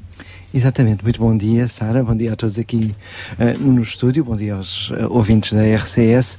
Uma pequena correção, não sou responsável, quanto muito seria corresponsável, um dos corresponsáveis. É, é, é. E isso é Eu uma- pensava, com, com toda a honestidade, pensava que era o responsável, era o Rui e o irresponsável era o João Barros. Afinal, não. São corresponsáveis. é, é obra e trabalho de Deus o facto de sermos muitos e serem eh, muitas tradições que, que estão fortemente comprometidas, quer no encontro, quer na, quer na plataforma, e acho que isso é o sinal mais melhor e mais visível dessa presença de Deus, é essa diversidade na unidade que temos ali na- na- neste encontro e na, e, na, e na plataforma. Nós vamos ter um fórum dedicado a este Muito assunto, bem. onde teremos mais oportunidade de falar Ótimo, sobre o encontro magnífico. em si, o encontro dos cristãos, mas agora vamos falar deste encontro de Jesus Muito com a mulher samaritana. Muito bem. Então era um, um, um primeiro pensamento sobre a primeira parte de- deste. ah, desta primeira parte do capítulo 4 ah, de- do Evangelho de- do Senhor Jesus, ah, segundo São João, e, e, e os versículos do pensamento 2 eram do 1 a 18, em que de facto há o primeiro momento de encontro de Jesus com a, com a Samaritana, e era exatamente esse, a primeira coisa que me ocorria, é que toda esta passagem se centra na questão do encontro. E a primeira, o espanto que acontece nos primeiros versículos do 1 a 6 é o detalhe com que o, o evangelista João descreve o encontro. No, no, no versículo 6 diz: Era ali o lugar do poço de Jacó. E cansado da caminhada, Jesus sentou-se à beira do poço. Era por volta do meio-dia. O, o que isto me traz é a necessidade que- que existe de- do encontro ser no concreto da vida. Ah, aqui o que acontece é que este encontro de Jesus com a Samaritana não, não se realiza no abstrato, mas no concreto da vida, sobre o cansaço, sobre um sol do meio-dia. E eu também acho que o que acontece muito connosco, Jesus propõe-se vir ao nosso encontro no concreto da nossa vida e não, e não no abstrato. Portanto, é aí que ele vem ao nosso encontro e que o vamos encontrar de certeza. É no, no concreto, ah, no concreto da vida. E, é um encontro real e no concreto e no real da, da vida. E que tudo contribui para esse encontro, mesmo, mesmo o cansaço, mesmo sobre o sol do meio-dia, mesmo nas dificuldades, esse encontro é possível e o Senhor Jesus está lá. E essa é a primeira, é a primeira, é a primeira ideia que, que, que me ocorre desta, desta passagem. Ah, mesmo que esse encontro ah, encontre dificuldades. E esse é um segundo aspecto que me parece ah, importante, é ah, face ao que Jesus ah, pede ah, àquela mulher, dá-me de beber, ah, aquela mulher samaritana é muito realista face às dificuldades e não as esconde. E começa por dizer: Como é que tu, que és judeu, me pedes a mim? Ah, de beber. E de facto, no contexto da época, era, era, era um encontro extraordinariamente difícil. Não só o encontro com uma mulher, e com, como sabemos, no, no tempo do Senhor Jesus, a dificuldade que existia na- no, no encontro livre e espontâneo entre homens e, e mulheres, e também a questão cultural do, o judeu e, a, e uma samaritana. E essa é outra questão que é, que é extraordinária, que é a solidez do encontro com Jesus, hum, é tem que ser na verdade. E a verdade da- do real, do concreto, da situação de, de, de cada um, sem, sem outra coisa que não a verdade. E partindo daí, isso é, é, é absolutamente hum, impressionante de- dessa, dessa verdade que, é, que aquela mulher samaritana quer trazer para, hum, para, o, para o encontro. E, e aqui o que é absolutamente extraordinário é depois a resposta que Jesus eh, traz a essas, a essas dificuldades, que é eh, dizer-lhe eh, se tu soubesses o dom que Deus tem para ti. E, e, de facto é essa a coisa de- extraordinária que Jesus traz, é naquela forma de dizer o que quer que sejam as dificuldades, o que quer que sejam os obstáculos, existe um dom que Deus tem para, para cada um nesse encontro. E, e depois começa imediatamente por explicar o que é esse, o que é esse dom, eh, dizendo ainda nesse mesmo versículo eh, 10, e quem é aquele que te pede que lhe des a água? Portanto, o, o Senhor Jesus apresenta-se ele próprio como, como esse dom. Que, que está ali para, para, para ser dado e é, é tão interessante como eh, ainda estamos eh, muito a viver eh, a época que acabamos de passar do, do Natal em que o Senhor Jesus se faz presente para, o- para os homens e aqui volta, volta isso a ser muito patente. Ah, E isso é, é, é também ah, ah, muito, muito, muito interessante ah, dessa, dessa ideia do Senhor Jesus se apresentar como, como, como um dom. Ah, e, e o diálogo vai evoluindo, acho que também como nas nossas relações uns com os outros e com o Senhor Jesus, com, com recuos e avanços. Ah, e, a, e a Samaritana volta a colocar depois um outro conjunto de, de obstáculos, quer dizer, e olhando para o prático da vida, dizendo: Mas como é que me vais dar água? Tu que não tens sequer um balde, e serás tu maior que o nosso ahm, eh, pai ahm, eh, Jacó. Ah, e é, é- é- é curioso como, como também aqui o- os- o, o evangelista eh, João nos conforta muito dizendo de facto a vida é assim, é feita de, de recuso e avanço e muitas vezes após um primeiro encontro com o Senhor Jesus eh, outras circunstâncias da vida nos acontecem e, e parece que, que recuamos e, que- e que já estamos longe. De facto, isso faz, faz parte da, da fa- faz parte do trajeto, faz parte. Não é linear, não é, não é como muitas vezes sonhamos. e, e essa realidade está aqui patente. E depois volta a surgir o que sempre acontece, que é o Senhor Jesus não desiste nunca, nunca, nunca de nós e faz-se de novo presente dizendo ah,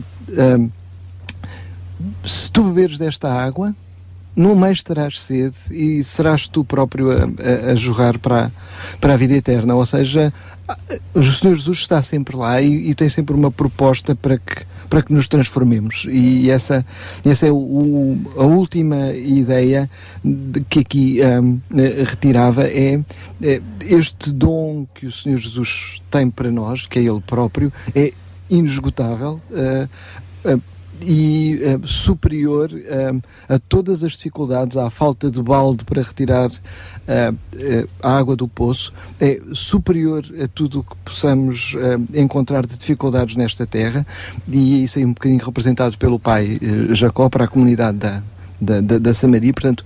Tudo o que existe sobre esta terra, nada é superior ao dom que o Senhor Jesus é, é, é para nós. E, e, e creio que é este também no final o, o convite que o, que, que o que o Senhor Jesus deixa no Evangelho, aqui segundo Jo- João, é que, que olhemos também eh, para nós como, como participantes nesta história, eh, em, em- em- nos seus múltiplos aspectos, eh, e sobretudo nos aspectos dos nossos encontros. Muito obrigada, Rui Lopes. E o desafio é esse mesmo, para que cada um de nós possa também procurar ter este encontro com Jesus, aquele que é maior sobre todas as coisas e que supre, sem dúvida, todas as nossas necessidades. Um abraço. Obrigado. E para a semana estaremos de volta com mais um colaborador desta plataforma Comunidade. Nós estamos já a terminar a segunda hora do nosso Sintra Compaixão. É, é, na realidade, nós já terminámos há algum tempo. Já são 10 horas e é, 4 minutos. Já estamos a dever algum tempo também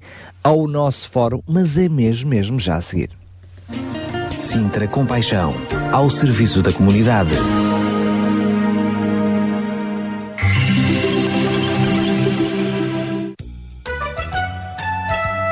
A produção da RCS é feita por si entre no facebook.com barra Rádio RCS e visite-nos. Gostamos muito dos seus comentários e mensagens deixados na nossa página. A sua participação conta muito, apenas alguns cliques de distância. Você está a ouvir a RCS. Bom dia. Sabia que em Sintra, cerca de 10 mil alunos do primeiro ciclo e pré-escolar são carenciados e que duas famílias por dia vêm as suas casas penhoradas? Todos os dias há alguém a precisar de ajuda e você pode ser a solução. Sintra Compaixão, o programa da RCS que abre portas à solidariedade. Sexta-feira, das 8 às 11 da manhã. Sintra Compaixão, Contamos consigo. Bom dia, contamos consigo ainda até às 11 no nosso Sintra Compaixão de hoje. Vamos abrir o nosso fórum já.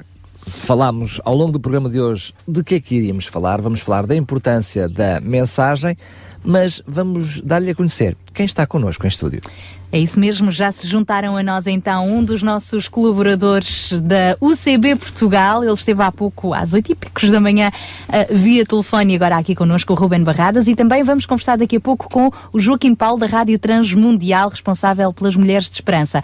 A nós também se vão juntar outros convidados, nomeadamente Jorge Duarte, o diretor uh, de programação da RCS. Mas para já, damos as boas-vindas aos Hillsong.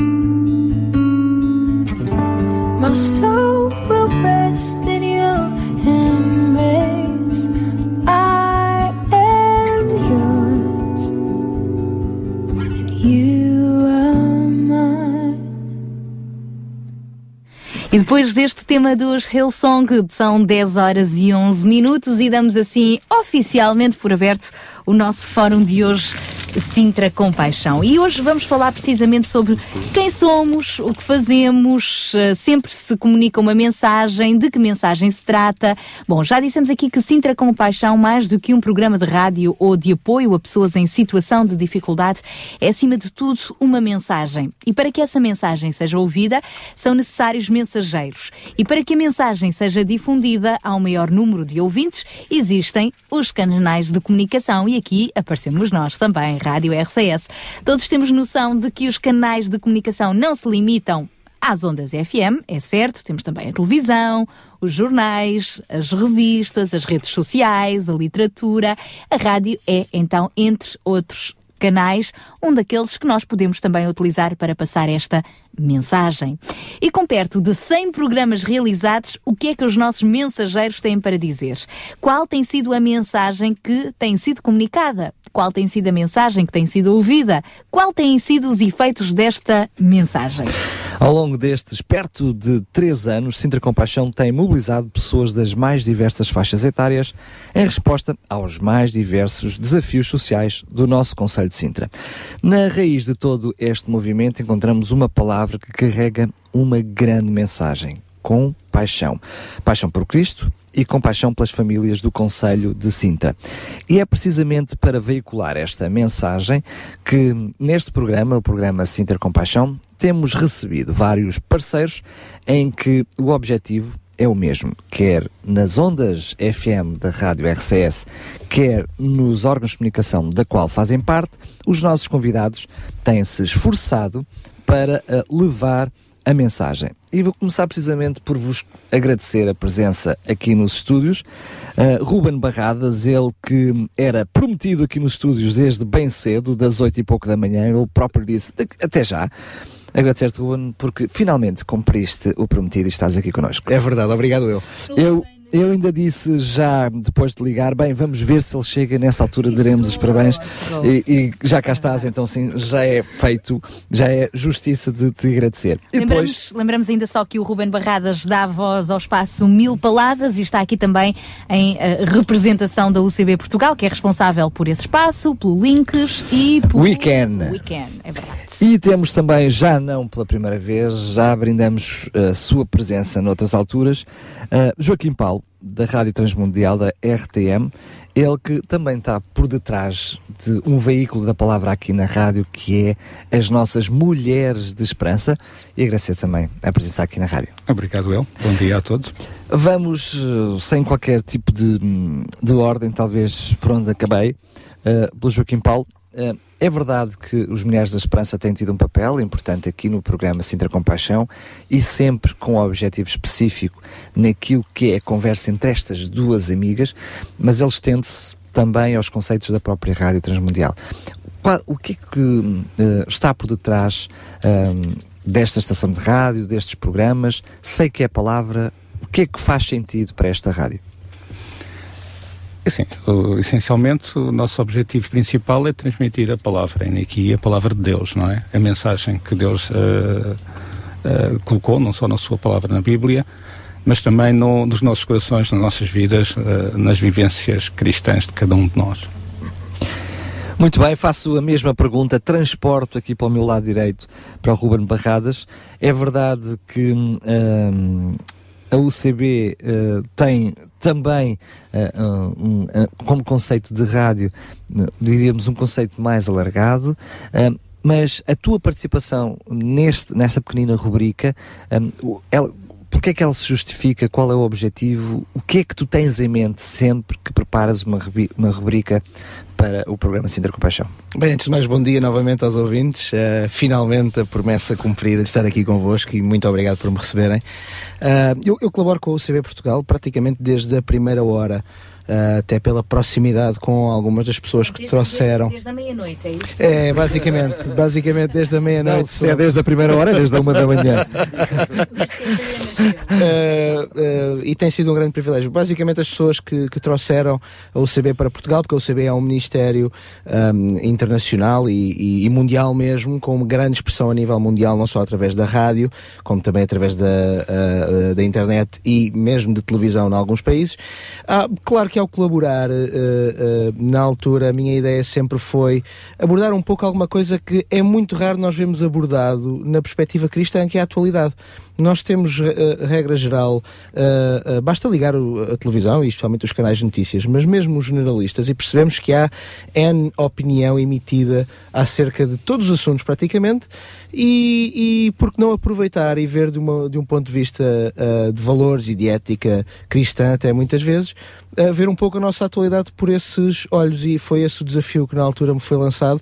Eh, já, esta já é a segunda rubrica, eh, já, já tinha tido uma rubrica na UCB Portugal que era o 3 minutos, tinha mais ou menos a mesma, a mesma ideia, mas sempre que preparo uma rubrica faço questão de olhar para a atualidade e perceber que tipo de lições e de ilações nós podemos retirar daquilo e não apenas ah, aquilo que muitas vezes chega até nós através dos meios de comunicação social. Desta vez tu optaste por dar, em vez de ser o nome 3 minutos, mil palavras, porquê? Vale mais pelo tempo ou pela qualidade das palavras? Ah, vale mais. Ah, eu acho que é pela qualidade, mas isto de ser juiz em causa própria é sempre, é sempre complicado. Não, mas aqui entramos também na questão da palavra, da mensagem que nós passamos. Exato. Ou seja, em pouco tempo e em poucas palavras pode-se dizer muita coisa. Eu não faço ideia se aquilo que eu digo são É mil não, palavras, nunca exatamente, não é? Mas há de ser alguma coisa, não há de ser muito longe disto. Mas sim, a, a mensagem, eu sou, eu sou um homem de letras, sempre estudei letras, é a minha área, e sou muito ahm, cuidadoso nos aspectos da mensagem. Ahm, inclusivamente, ah, para mim, pessoalmente, eu creio que muitas vezes, mesmo nós enquanto, e enquanto cristão, falho muitas vezes na forma como ah, ah, falo a mensagem, porque nós, enquanto mensageiros, temos que nos certificar que aqueles que nos recebem, aqueles que recebem, que ouvem aquilo que nós dizemos, têm que compreendem isso, não é? E eu creio que esse, essa falta de cuidado, muitas vezes, nos meios religiosos, acaba por ah, ah, ser um tiro no pé. Ou seja, nós assumimos que as pessoas rejeitam uma coisa que não entenderam. É, porque não estamos habituados a um determinado tipo de, de palavras e terminologias. E, e eu creio que é importante ao longo dos anos e ao longo também muitas vezes a nossa linguagem se vai moldando nós percebermos que não faz sentido nós veicularmos uma mensagem quando os, emiss- quando os receptores não a entendem e que a responsabilidade desse entendimento é também de nós que emitimos mensagem, não é? Nós fazemos isso com uma criança, por exemplo, é? no, nosso, no nosso dia a dia. Se nós temos uma criança, nós temos o cuidado, se calhar, de utilizar expressões que são entendíveis eh, por um filho nosso ou por eh, alguém mais novo e se calhar não falamos da mesma maneira como falamos com um adulto numa conversa intelectual, não é? Ah, e eu creio que nós devemos, devemos e podemos ter esse cuidado e fazer essa pergunta a nós mesmos. Será que quando nós estamos a passar uma mensagem, toda a gente nos está a compreender? Estamos a explicar bem a mensagem e a importância que damos à mensagem? Creio que também se mede muito por aí. Muito bem, sendo que eu pude reter das tuas palavras o conceito de mensageiros, muito bem, e também de receptores eh, e de mensagem. E eu pergunto exatamente por isso. Tu fazes uma rubrica aqui na rádio, num programa, ahm, o objetivo é veicular o princípio da compaixão, ah, paixão por Cristo e compaixão pelas outras pessoas.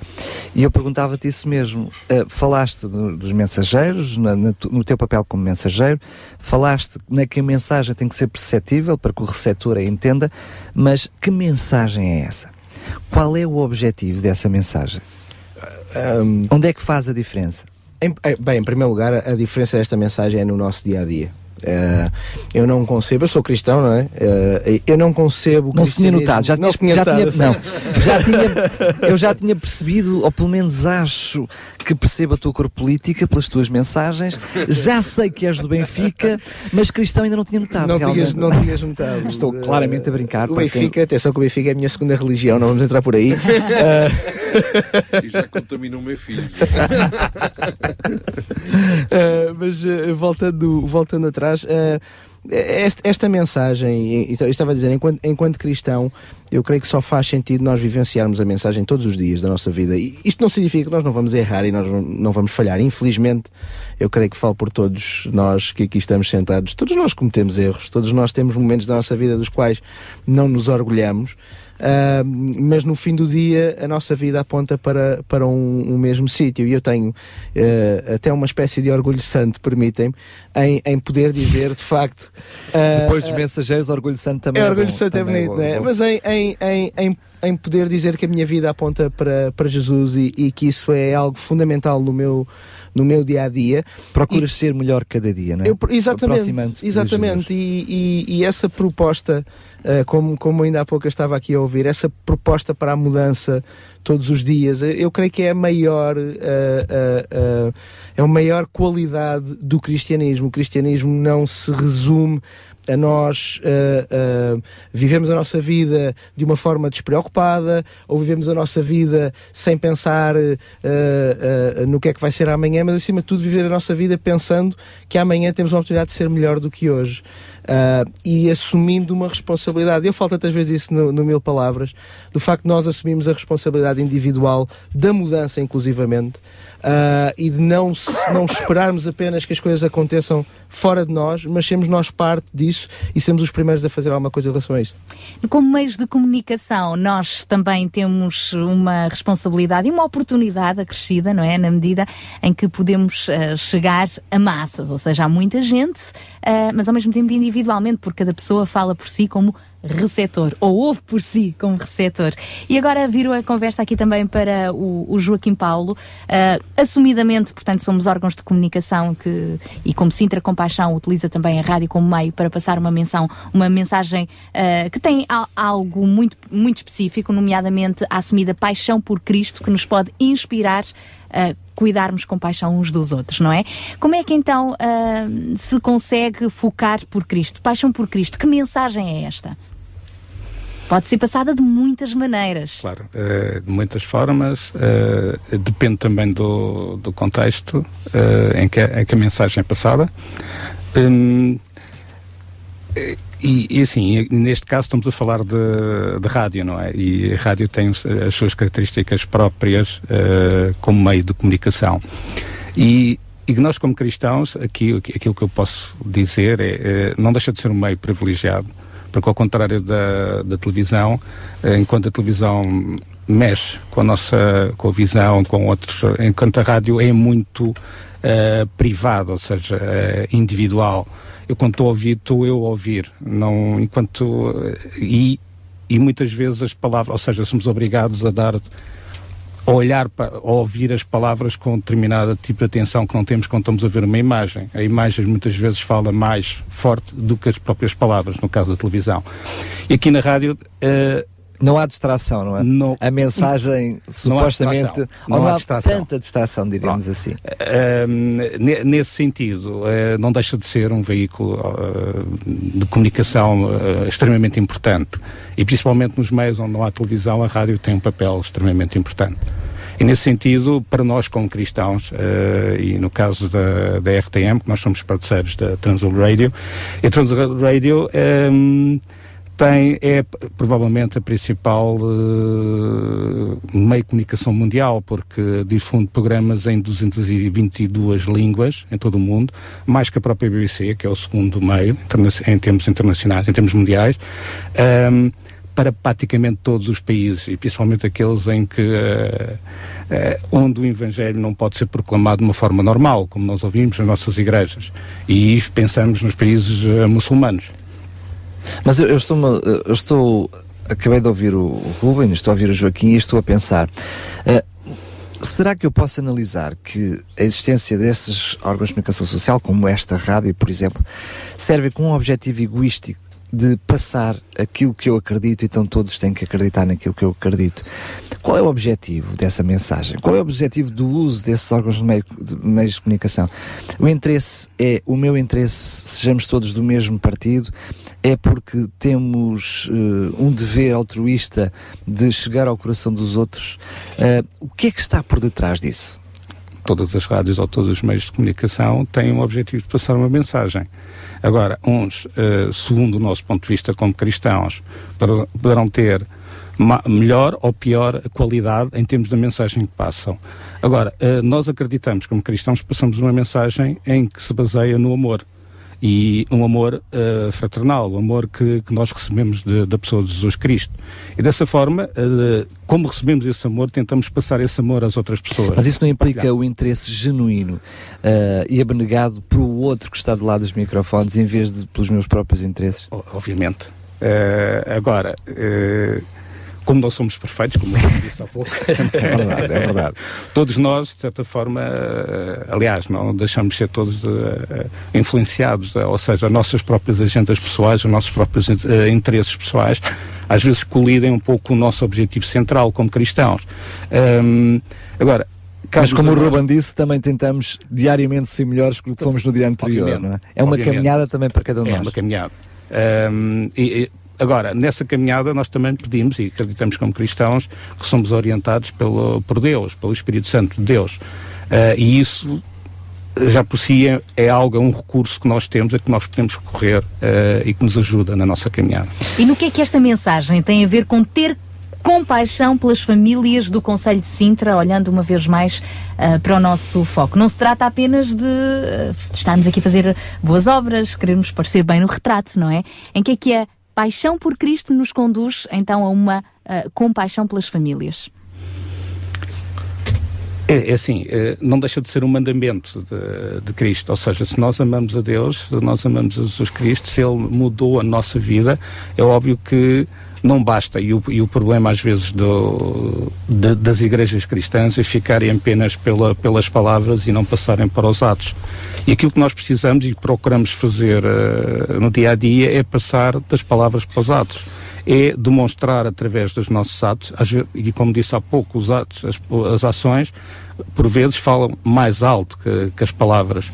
E do que vale nós dizermos eh, eu amo determinada pessoa ou um conjunto de pessoas que têm necessidade, mas ficar por aí. E faz-me lembrar uma música de- já muito antiga do, do Kid Green, que ele dizia que é uma música que é A Sleeping in the Light, ah, em que alguém bate à porta eh, e, precisa ou de comer ou de vestir, e eu respondo: Olha, vai em paz, vai com Deus, que Deus te abençoe. Essa palavra não resolve o problema dele. E nós, como cristãos, não podemos ficar para as palavras, Pre- precisamos de ir eh, agir em conformidade com o mandamento de Cristo. Ruben, queres acrescentar alguma coisa? Ah, estas palavras que nós partilhamos têm então este objetivo maior de conduzir a uma ação? Sem dúvida, não, não, não me parece compatível acreditar eh, em Cristo, sinceramente, e descurar a ação. não é? Nós, nós sabemos que, que a, a crença, a fé, e, eh, e a maior parte de- de- de- do povo português está, está eh, contextualizado nisso, sabe o que é fé. Eh, a fé é indispensável, é importante, mas a fé sem, sem obras é morta, né? já, já podemos ler isso num livro muito interessante chamado Bíblia. A fé sem obras é morta, não tem, não tem qualquer tipo de, ah, ahm, de, de, de- de- não se consubstancia em nada. E hum, sempre me faz muita, confesso, muita confusão por vezes a mensagem quando ela é apenas oral, quando ela é apenas dita e quando não somos capazes de a passar aos atos. Eu creio que esse é um dos testes mais importantes da nossa vida. Ahm, não só aquilo que nós dizemos, mas a coerência de que aquilo que nós dizemos é depois acompanhado por aquilo que nós fazemos. E muitas vezes fala em testemunho em tantas áreas, de nós podermos dar um bom testemunho e de sermos um bom testemunho e de sermos. E às vezes esquecemos que o bom testemunho não é nada mais, nada menos do que naquilo que nós fazemos, nós sermos coerentes com aquilo que nós dizemos. De nada vale nós proclamarmos amor e depois sermos uns seres horríveis e sem, sem qualquer tipo de compaixão por ninguém. Quer dizer, não faz sentido esta, esta incoerência e infelizmente nós, nós vemos em muitas áreas do nosso mundo. Já vamos continuar a nossa conversa aqui eh, com os convidados em estúdio. Vamos querer analisar um pouquinho mais a importância da mensagem. É verdade que dentro deste contexto da compaixão, hum, os atos são importantes, mas neste princípio da compaixão, hum, uma mensagem mensagem, uma uh, geração e uma comunidade, a mensagem tem ela em si mesma uma, um papel muito importante. E vamos trazer para a nossa conversa mais um convidado. Jorge Duarte, ele que é também o nosso diretor de estação, RCS, uh, uma voz bem conhecida do programa Voz da Esperança e está por detrás também de outras uh, comunicações, programas de televisão também, que passam precisamente esta mensagem de esperança. Olá, muito bom dia, Jorge Duarte. Olá, Sara, bom dia. Bom dia. Não podendo dia, estar Daniel, aqui também. eh, presente connosco pessoalmente, não poderia faltar neste início do ano, quando falamos do papel eh, da rádio também como este veículo de uma mensagem. Uma mensagem com paixão, uma mensagem de quem está centrado em Cristo. No fundo, eh, o que é que nos move? É é exatamente isso. O que nos move é, é nós podermos trabalhar em prol dos outros, podermos fazer um trabalho, quer da rádio, quer dos outros meios de comunicação, sempre a pensar em melhorar as condições de vida, as condições, digamos, também de, de, de- de vida espiritual, da- daquilo que é a felicidade do ser humano, naqueles que nos ouvem e naqueles que nos veem. E por isso, quando nós pensamos a fazer algum programa de rádio, quando nós pensamos em colocar algum apontamento novo, quando nós pensamos fazer alguma coisa nova ou então manter aquilo que temos, pensamos sempre e como será, como é que os ouvintes vão encarar esta mensagem, o que é que esta mensagem pode dar de esperança e de certeza àqueles que nos ouvem, àqueles que nos veem. E por isso este é o nosso sentir, esta é a nossa forma de trabalhar. E é assim que vamos continuar, se Deus quiser, em 2015. Sendo que grande parte dos órgãos de comunicação social hoje em dia têm como lema agradar aqueles que são o seu público-alvo. E nesta questão da mensagem que estamos a falar, muitas vezes ter a mensagem correta é precisamente falar daquilo que não se vai gostar de ouvir.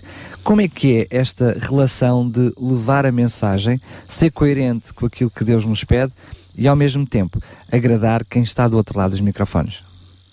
é, é, preciso, é preciso haver sempre um equilíbrio, quer dizer, nós, nós temos que perceber que os outros órgãos de comunicação, que não propriamente a RCS, e nós não nos queremos isolar de forma alguma, mas eh, muitos órgãos de comunicação têm eh, como foco principal agradar o seu público. Nós também, nós também, não, não, não estamos longe disso.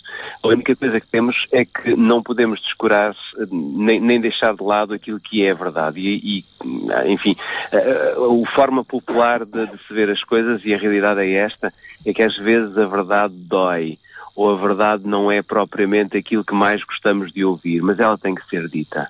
Agora, há muitas formas de dizer a verdade, eh, isto, se nós pudéssemos entrar rapidamente naquilo que é a educação de uma criança, há muitas formas de nós podermos educar a criança. Eu diria que há muitas formas de nós podermos apresentar a verdade, no sentido em que ela pode ser compreendida ou ela pode ser rejeitada. E aquilo que nós procuramos fazer é que as pessoas entendam que há uma verdade e essa verdade centraliza-se, neste caso, na RCS e nos órgãos de comunicação em que nós estamos inseridos, eh, centraliza-se na pessoa de Jesus Cristo, é Jesus que nós queremos mostrar e é sobretudo o amor e a paixão que Ele tem por cada um de nós. Portanto, eh, o que nos interessa a nós é que as pessoas entendam que não estamos, nós, nós não estamos no ar simplesmente para agradar quem nos ouve, mas para deixar uma mensagem agradável e de esperança, porque ela existe. Uh, nós vemos uh, ainda esta semana tudo aquilo que aconteceu em França, num órgão de comunicação, não importa se gostávamos ou não gostávamos, se víamos ou se apreciávamos, mas aquilo que nós vimos esta semana foi, foi, foi qualquer coisa que nós não, não, não podemos de maneira nenhuma aceitar. E quando vemos isto, nós temos que dizer claramente que há uma esperança. Há uma verdade que é preciso ser proclamada e nós, enquanto RCS, queremos muito proclamar essa mensagem que é uh, centralizada em Jesus e no grande amor de Jesus. Jorge, nós, eh, como uh, Sintra Compaixão, também abraçamos uh, precisamente a questão de sermos solidários, termos compaixão uns pelos outros. Agora, a pergunta que eu faço é: até onde é que as pessoas ficam só pelo ter compaixão, pelo apoio social como expressão do amor de Deus, sem quererem saber da mensagem de esperança? Qual é a ligação que há entre as duas coisas? É, é, verdade que quem, quem tem possibilidade de ajudar os outros, e graças a Deus que ainda existem algumas pessoas, eu vou dizer muitas pessoas que podem ajudar aqueles que têm mais necessidades, muitas vezes pensam que pelo facto terem dado uma oferta ou de terem colocado um género, não importa qual, que possa beneficiar uma, uma terceira pessoa, já fizeram a sua parte. É certo que fizeram uma parte, mas não podemos nunca pensar em, em, em descolar eh, a mensagem de esperança de Jesus naquilo que são as nossas atitudes, os nossos atos. Se o fizermos isoladamente, não tem muito sentido. É preciso que nós vivamos claramente essa mensagem. Por outro lado, aquele que tem necessidade, aquele que depende de outro para sobreviver, também tem que perceber que eh, aquele ato de amor eh, foi provavelmente um ato de amor inserido em tudo aquilo que, que, que é um princípio de vida e que eh, necessariamente poderá ajudar a compreender que não, como diz a Bíblia, nem só de pão viverá o homem. É preciso mais do que o pão, é preciso mais do que a- a- a- aquilo que são os bens de primeira necessidade. Nós, enquanto rádio, temos feito esse trabalho de solidariedade. O Sintra Compaixão é um programa espetacular e que eh, posso garantir, enquanto diretor da rádio, que em 2015 o Sintra Compaixão vai ter o seu espaço na rádio RCS. Exatamente porquê? Porque nós gostamos de ajudar o próximo e nós gostamos de, de- de- de- perceber e de entender as dificuldades do, do próximo, daqueles que estão à nossa volta e que têm necessidade de nós. Mas nós também queremos que essas pessoas percebam que todos aqueles que porventura ajudam, e, e são muitos os que têm ajudado, eh, queremos fazê-lo para que aqueles que têm mais necessidade compreendam que há um- um- uma mensagem de esperança, há uma mensagem de fortalecimento, há um Deus que pode e que a seu tempo trará, eh, digamos, uma, uma forma de vida diferente àqueles que mais necessitam. Portanto, nós não podemos eh, separar as duas coisas porque elas não são separáveis, elas, elas andam juntas. O facto de ajudar e o facto de ter uma mensagem de esperança. Jorge, para terminar, aproveitando a sua voz de esperança, deixar uma mensagem de esperança para os nossos ouvintes. A minha voz hoje não está muito boa porque eu estou, como se costuma dizer nas gírias, estou com os frutos da época, não estou a 100%, mas eh, não importa a voz. Importa sim que eh, em, em meu nome e sobretudo em nome da RCS, todos aqueles que colaboram, vocês que estão connosco diariamente, todos os nossos ouvintes, todos aqueles que realmente têm participado com a RCS, o que nós mais desejamos neste ano de 2015 é que verdadeiramente nós consigamos perceber, entender, conhecer e viver eh, o grande amor de Jesus na nossa vida. Percebermos claramente o que é que Jesus está a fazer por cada um de nós e o que é que Ele deseja que cada um de nós faça em prol do outro. Se nós entendermos isto de uma forma mais autêntica, mais profunda, os resultados em 2015 vão ser muito melhores do que em 2014 e nos anos anteriores. Vão ser resultados que nos permitirão dizer até aqui nos ajudou o Senhor e daqui para a frente nós iremos continuar a ter resultados extremamente positivos. É isso que se espera.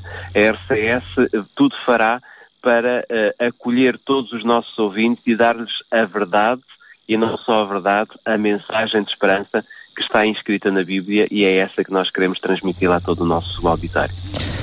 Muito obrigado, Jorge. Eh, eu ia dizer até à próxima, não até segunda, está bem? Neste caso, podes mesmo dizer eh, até mais logo às eh, 8 da noite e ele estará connosco com o programa Voz de Esperança. É isso mesmo. É até logo, é até, até já. É isso mesmo. Uh, continuamos quase já a chegar às 11 da manhã, ainda temos 20 minutos pela frente para uh, continuar então com este assunto, a mensagem do Sintra Compaixão, a mensagem de esperança e que nós esperamos que não seja só mensagem, não é? Que dê frutos. É verdade, mas como tinha prometido antes mesmo, estamos à conversa com o Jorge Duarte, vamos olhar mais uma vez para a questão da mensagem deste, dentro desta, uh, diria, uh, acaba por ser um conjunto, esta, tríplice, ver- tríplice vertente do Sintra Compaixão, uma mensagem, uma geração e uma comunidade. Nós teremos a oportunidade nos próximos programas de analisar uma geração e uma comunidade, mas ainda dentro desta questão da, da mensagem, virava-me outra vez para o Ruben.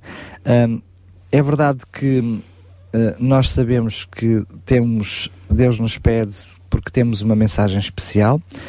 Uh, essa mensagem nós temos, uh, sentimos que devemos dar aos outros por aquilo que foi dito até aqui, porque os amamos a eles e, portanto, eles devem beneficiar, queremos que eles benefi- beneficiem dessa mensagem, dessa esperança, de conhecerem esse amor de Deus. Mas posso afirmar, queria saber, eh, através de mim, se a tua experiência também é a mesma, e vou ouvir o Joaquim daqui a pouco. Posso dizer que, provavelmente, com esta função de sermos mensageiros, provavelmente nós somos os primeiros beneficiados por veicular esta mensagem. Claramente, claramente, porque ah, ah, Ao veicular esta mensagem, ela em primeiro lugar faz eco em nós mesmos, não é? É impossível ficar indiferente hum, e eu creio que muitos de nós que, que- que estamos aqui, provavelmente muitos dos ouvintes têm essa experiência pessoal, é impossível ficar indiferente a esta mensagem. Eu costumo usar uma, uma metáfora e, e trazia para cima da mesa. Eh, eu, sinceramente, eh, para mim a mensagem do Evangelho é a melhor mensagem do mundo. Ah, mas como todas as coisas do mundo, eh, ela necessita de ser bem veiculada. Não, é? Eh, não importa nós comprarmos a joia mais preciosa do mundo, se a colocarmos dentro de uma caixa de cartão completamente estragada e cheia de buracos, isso não vai fazer jus à mensagem. é? Ah, provavelmente, se nós comprássemos uma joia dessa categoria, o que é que acontece nos museus? Temos segurança, temos tudo preparado para que as pessoas possam admirá-la na sua, em todo o seu esplendor. Não é? E esta mensagem, eu creio que é exatamente o mesmo. Nós, por vezes, preocupamos muito com a mensagem e seria extraordinário que também nos preocupássemos tanto, e, e é por isso que eu acho que a RCS tem esse papel incrível, ah, e a, a Rádio Transmundial e o Saber ah, Portugal idem, de colocar no melhor invólucro possível aquela que já é por si só a melhor mensagem. Porque que- o, que, o que eu creio que é, é o nosso eh, maior objetivo não é mudar a mensagem. A mensagem está lá, é o que é ah, pode trazer eh, por vezes esperança, traz sempre. Às vezes também pode trazer desconforto porque ela nos leva a mudar e a mudança muitas vezes é, é desconfortável mas é a melhor mensagem no mundo. Agora, onde é que nós a apresentamos? a forma como nós a apresentamos será que faz com que alguém que não conhece queira, queira conhecer? Eu creio que essa mudança, como estavas a falar, Daniel, essa mudança começa por ser interior, nós temos a consciência disso, isso muda-nos interiormente e a seguir chega ao cuidado com que nós apresentamos essa mensagem e em última análise, como eu estava a dizer há bocadinho, vai até ao ponto de nós termos cuidado com a nossa própria vida o nosso próprio testemunho e a maneira como nós próprios somos essa mensagem viva, é? essa, essa carta viva, esse livro vivo eh, que transmite essa mensagem. Muito bem, sendo que fazendo mais ou menos a mesma pergunta ao Joaquim, faço-lhe com outros contornos, porque tem a responsabilidade também eh, sobre os ombros de um órgão de comunicação, eh, sendo que um órgão de comunicação que funciona maioritariamente através da internet, eh, uma das coisas que acontece é que muitas vezes não conseguimos sentir o feedback daquilo que é o nosso trabalho. Fica difícil de eh, com clareza a palpar o pulso daquilo que é os resultados do nosso esforço, da nossa dedicação e, sobretudo, daquilo que se está, que está a resultar ou que não está a resultar. Tudo isso dentro de eh, uma mensagem sobre Deus funciona também um pouquinho na base da fé. Aliás, a, a vida humana funciona na base da fé. A gente não sabe o que é que vai acontecer de amanhã, ou daqui a um ano, ou daqui a, a 10 anos, não é? Ahm, e, e- e como tu.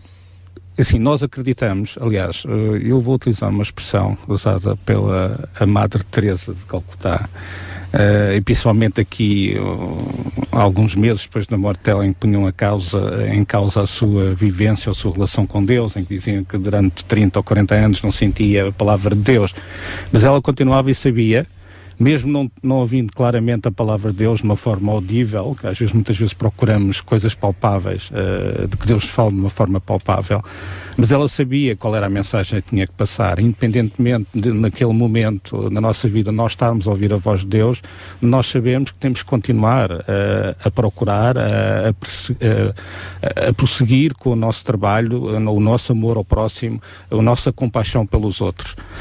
E, e nós na rádio sabemos isso, assim, nós podemos não ver os resultados agora, mas isso nós acreditamos e temos fé que num dia iremos ver esses resultados. Posso dizer claramente que o esforço, a dedicação de veicular a mensagem, quer seja através de um de comunicação social, mas, por exemplo, falámos já em outros programas atrás, quando muitas vezes ajudamos outras pessoas eh, e, e depois até esperamos que elas possam reconhecer a mão de Deus na ajuda que foi feita e não há esse reconhecimento, pode até haver alguma frustração, levando-nos a desmotivar daquilo que devia ser um trabalho desinteressado apenas de ajudar sem outros interesses. Mas posso claramente, dentro de um órgão de comunicação social, dizer que aquilo que é a função, aquilo que é um- esse ministério, está para além de qualquer tipo de resultado. Sim, eu creio que sim. Aliás, nós, eh, pouco, mas vamos recebendo algum feedback, eh, não só através de, de e-mails, telefonemas, por cartas e mesmo do contacto que nós temos vários programas em várias FMs eh, em todo o país. E, e, e o- e o, e o, às vezes as- os feedbacks que recebemos são bastante encorajadores, porque pode ser uma pessoa, pode ser uma senhora de, de idade que está lá em trás dos montes, mas que na sua eh, a companhia, eh, a mensagem que recebe, aquilo que ouve, é algo que conforta, que consola nos momentos mais difíceis. Eh, e- e ouvir estas pequenas mensagens, estes pequenos e-mails ou estes pequenos eh, telefonemas, a, a nós dá-nos ânimo, porque muitos outros que não têm a coragem de agarrar no telefone ou porque não têm acesso ao e-mail, eh, também pa- passarão pelo mesmo problema, pelas mesmas dificuldades e ao mesmo tempo também sentem o consolo e o conforto eh, ouvindo os nossos programas. Nós vamos eh, dar continuidade, agora vamos eh, introduzir também nesta nossa conversa António Calaim, ele que é um dos colaboradores da União Bíblica, que também tem diversas publicações, eh, que não perde uma oportunidade, sem dúvida, para transmitir esta mensagem, neste caso, através do papel. E é curioso, o lema da União Bíblica é Lâmpada para os meus pés e luz para o meu caminho é a tua palavra. A palavra, a mensagem. Então vamos tentar perceber de que forma é que esta mensagem ah, nos inspira também a caminhar, quer quando a ouvimos, quer quando a lemos. Olá, muito bom dia, António Calaim. Bom dia, Sara, e bom dia a todos os presentes aí no estúdio. Bom dia. Todo o auditório. Pegando Eh, então graças neste lema. Pegando então neste lema da União Bíblica, de que forma é que de facto aquilo que ouvimos ou aquilo que lemos, a palavra de Deus, é luz para o nosso caminho? É verdade. Eh, nós, eh, a União Bíblica surgiu num contexto do século XIX, eh, do pietismo e do retorno realmente à leitura e à meditação da palavra de Deus. Nós sabemos que o contexto de hoje em dia é muito diferente, não é? Em que eh, o mundo frenético, agitado, de tudo rápido, ao segundo, mas realmente continuamos a, achar fundamental nos nossos dias as pessoas tenham tempo para, para pensar, para meditar. Meditar. Ou seja, o que nós queremos, nós sabemos que eh, Deus disse ao profeta Abacuque que escreve a palavra eh, de um modo que aquele que passa eh, correndo eh, possa vê-la. E, e nós acreditamos que esta palavra está, é visível, não só audível nas ondas da rádio, mas também nos outros meios. Mas acreditamos que realmente ainda eh, o livro, e neste caso a Bíblia, neste caso a palavra escrita, eh, toca-nos de uma maneira muito especial. Muitos de nós, eu estou certo que os que estão aí no estúdio têm muito prazer quando visitam uma livraria e, e folheiam livros e querem. E quando estamos na nossa casa, também eh, abrimos a palavra para a ler. E neste caso não é um livro qualquer, é a palavra de Deus. O, o salmista dizia no Salmo número 1, aquele que bem-aventurado o homem que não anda no conceito dos ímpios, nem se detém no caminho dos pecadores, nem se assenta na roda dos escarnecedores. E nós vemos muito isto, até vendo tantos programas na televisão especialmente. Mas o salmista diz antes tem o seu prazer na lei do Senhor e na sua lei medita de dia e de noite. Nós acreditamos que eh, quando dedicamos, que há um efeito benéfico, muito benéfico para a nossa vida, para aqueles que nos rodeiam, também na administração de obras de misericórdia, quando temos por base a palavra de Deus, quando nós nos sentamos ou nos debruçamos sobre a, li- a Bíblia. E não unicamente para ler, não eh, numa leitura na, eh, na diagonal, mas quando pedimos, eh, e este é o método da União Bíblica, que é primeiro orarmos a Deus para que o tempo que vamos estar a sós com Ele, para que Ele nos fale. E este é o primeiro ponto, falar com Deus. E ler, ouvir a palavra. E, e- e assim também, depois, eh, compreendermos o que é que esta palavra tem para nós nestes, nestes nossos dias. E, e depois de lermos e de meditarmos, é fundamental passar à ação.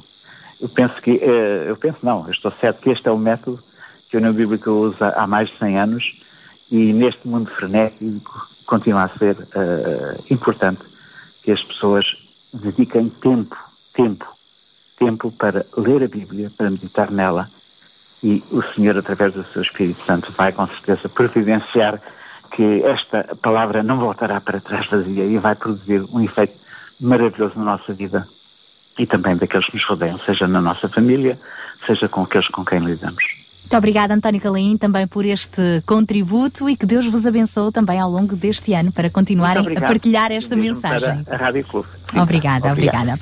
Agora estava-me a lembrar também de uma pergunta, e já estamos quase a terminar, mas que eu acho que é bem pertinente e que poderá estar agora também a pairar ah, nos nossos ouvintes. Nós estamos a falar de uma rádio, de uma rede social, de um canal ah, da web rádio, por exemplo, de devocionais escritos, meios através das quais partilhamos esta mensagem. Mas quem não tem uma rádio, quem não tem um microfone, ah, como é que pode ser também um veículo para partilhar esta mensagem? Hoje em dia, com as redes sociais, bom, as, as, as opções são múltipl- múltiplas, não é? E, eh, muitas vezes não, podemos não as usar tão bem como, como gostaríamos, mas Mas este é um incentivo para a sociedade. é verdade, é verdade. Eh, nós, eh, basta, a maior parte de, de- de- provavelmente dos nossos ouvintes terá Facebook, Twitter, sei lá, Instagram, tantas, tant- tantas formas de ter um púlpito, porque na realidade é um púlpito. Nós não sabemos, mas há centenas, há, em alguns casos milhares de pessoas que veem aquilo que nós escrevemos, aquilo que nós colocamos online, Ah, a experiência muitas vezes até da nossa vida, coisas tão simples às vezes como uma fotografia podem ter uma mensagem associada. É? Por isso, hoje em dia, de facto, ah, ah, todos nós passamos uma mensagem, podemos fazê-lo sem ter a consciência disso. E, e é por isso que importa perguntar que mensagem é que a nossa vida passa. Lá está. Porque muitas vezes o que nós ah, ahm, acabamos por, por fazer, e eu incluo-me por vezes ah, nesse lote também, é que nós acabamos por dar sinais contrários. Eu dou um exemplo muito prático. Nós aqui falamos de esperança e, e- e é- é- eu creio que associado ao cristianismo está um conceito de esperança. Esperança no futuro, esperança na humanidade, porque ele, é próprio, eh, ele próprio é a esperança da humanidade. Mas depois eh, nós muitas vezes acabamos por eh, colocar para que outros possam ver mensagens que de esperança têm zero, não têm nada, não é? E, e- e há pouco falava do testemunho. Eu creio que o testemunho é isto também. Se nós, por um lado, proclamamos que acreditamos numa esperança, acreditamos num amanhã, ah, uma das minhas passagens favoritas diz que Deus tem os pensamentos que tem sobre nós são de, de, ah, de- de esperança para nos dar um futuro, para nos dar um futuro e uma esperança, não é? São pensamentos de paz para nos dar um futuro e uma esperança. Sim, sim. Ah, e, e- e de que forma é que aquilo que nós estamos a partilhar é de facto acerca de algo que nos dá um futuro e uma esperança, porque nem toda a gente que lê ou ouve aquilo que nós dizemos ou escrevemos tem acredita no mesmo que nós e por vezes se calhar até está numa situação difícil, por vezes se calhar até está- num momento complicado. Aquilo que nós escrevemos vai edificar alguma coisa, vai trazer alguma coisa para cima. Eu creio que essa é uma pergunta que nós devemos fazer, mesmo sem uma rádio, sem uma revista, sem uma televisão. ah, nós temos muitos púlpitos, entre aspas, onde podemos proclamar esta mensagem. E os nossos relacionamentos, eh, Joaquim Paulo, também são um púlpito, uma oportunidade para partilhar esta esperança? Eu penso que é primeiro, o primeiro púlpito, ou seja, hum, no nosso relacionamento, não só na família, com os amigos, no trabalho, na escola, eh, é extremamente importante. E, se calhar mais importante que tudo o resto. Hum, nós podemos eh, enviar mensagens, podemos colocar mensagens no Facebook ou no Twitter, no que for. Se as pessoas, aqueles que lidam connosco no dia a dia, nos nossos relacionamentos, não virem mudança nas nossas vidas, a nossa, a nossa mensagem é vazia, é fútil. Ah, nesse sentido, acho isso é extremamente importante. Mesmo eh, o exemplo que eu costumo dar isso é quando nós estamos no trabalho ou quando estamos na escola. Eh, quando estamos no trabalho, não temos que ser os melhores trabalhadores, mas temos que ser trabalhadores aplicados. Temos que ser honestos, temos que ser sérios, temos que ser diretos. Ahm, naquilo que muitas vezes, provavelmente, andar a ter a fotocópias à, sec- à secapa do, do nosso patrão, se calhar não é um, um princípio cristão, não é um valor cristão. Calhar são pequenas coisas eh, que marcam a diferença relativamente eh, a, a outro tipo de mensagens. Ahm, e é isso que as pessoas veem. Agora, isso também tem que ser complementado com palavras, não pode ser só apenas com atos, porque ficar só pelos atos e não confrontarmos as outras pessoas com, com a palavra também eh, é vazia. Ahm, os relacionamentos em si também, agora passamos em ter, entre nós como cristãos, o amarmos uns aos outros é uma forma também de mostrarmos essa mensagem, essa compaixão para os outros. E isso também é extremamente importante. Mas como é que isso passa de algo lírico e poético eh, que todos nós conhecemos, mas como é que isso se vive na prática? Aliás, nós, esta semana é um contexto muito interessante. Eu agora vou frisar um bocado uh, a história dos atentados em Paris, não é? Nós vivemos num mundo muito politicamente correto, não é? Só se diz determinadas coisas e, e a mensagem cristã não é politicamente correta. é direta. Aliás, hum, é há, há uma coisa que eu gosto muito e tenho dado de, há, um exemplo na minha vida e eu vou sacar aqui, que é a pulseira dos quatro pontos. Vocês provavelmente, alguns de vocês conhecem. E esta pulseira tenho desde dezembro de 2012, eh, de, de Máquina de Sonhos eh, no SAMU. E, e ela tem tido uma oportunidade, ele já por várias vezes serviu de oportunidade para ela não sai do, do meu pulso, hum, para falar sobre uma mensagem a cristã. Agora, ela é a oportunidade para eu apresentar a mensagem, mas a minha vida tem que demonstrar esta mensagem, isto que está aqui. Eh, e eu, não posso eh, funcionar, e, e é bom que pelo menos nós, como cristãos, não entremos nesta um bocado onda do, do politicamente correto, porque é muito interessante. Agora somos todos Je Charlie, não é? Eu até posso aceitar e posso dizer Je Charlie, em termos porque nada justifica aquilo que aconteceu, coisa. mas por outro lado olhamos para um, um jornal satírico que o objetivo era provocar e, denegrir a imagem de todos, tudo e de todos. Eh, mas agora são todos muito bons, estão lá em cima, não é? Quando próprio a maior parte daqueles que o defendem agora os criticaram e puseram ações em tribunal e outras coisas. Ahm, é- é- ah, e por outro lado, os próprios, os outros meios de comunicação que são, são influenciados nas suas mensagens pelos conceitos e interesses, estratégias editoriais, muitas vezes são contrárias à própria mensagem, e eu aqui vou entrar um bocado na esperança, nós como cri- cristãos defendemos a esperança e eu creio que sim, não tanto na humanidade, porque o ser humano em si não, se vamos confiar no homem, maldito o homem que confia no homem, é? nós temos que confiar na esperança, a nossa esperança vem de Deus. Ahm, não é num sistema político, não é no, nos valores. É, é óbvio que os valores humanistas que nós defendemos têm a sua origem no, na- no cristianismo no, no, no, e no judaísmo. Ahm, e e é, é isso. E isso transponde, nós como cristãos precisamos de passar por cima disso, passar do politicamente correto e viver vidas que, eh, de acordo, coerentes com a mensagem que nós tentamos passar, com as nossas palavras. Se isso não acontecer... Não basta dizê-lo, tem que ser, temos que fazê-lo, não é? Temos que fazê-lo. E, e assim estamos já a terminar o nosso programa de hoje, o nosso fórum ehm, do Sintra Compaixão, o primeiro do ano, partilhando consigo esta mensagem, mas também encorajando a ser portadores desta mensagem por palavras, por atos no seu dia a dia, em casa, em todas as oportunidades que tiveres. Vamos ser portadores e atores desta mensagem de esperança, mas atores verdadeiros, não, não Claro que sim. Sendo que muitas vezes, para sermos portadores de uma boa mensagem, é ficarmos caladinhos. Às vezes também. Às vezes também acontece. Olha, e é isso mesmo que temos de acontecer. É, Tem de acontecer. Temos de nos calar que acabou o nosso tempo. Leste-me o pensamento. Já é hábito, já é hábito. Pois bem, vamos terminar o nosso programa por agora. Vamos silenciar o programa Sintra Compaixão, sendo que ele vai ficar disponível para download em podcast em radiorcs.pt. Mas lembre-se, nós silenciamos, acaba aqui o programa Sintra Compaixão, mas compaixão é todos os dias. É verdade. João Barros, até também à próxima sexta-feira. Cá estaremos. Até à próxima sexta-feira, com certeza. E na próxima sexta-feira iremos abordar eh, uma temática dentro da continuidade do- do- do- dos pilares do Sintra Compaixão. Uma geração. Exatamente, uma geração. Falamos de um testemunho de vida, não é?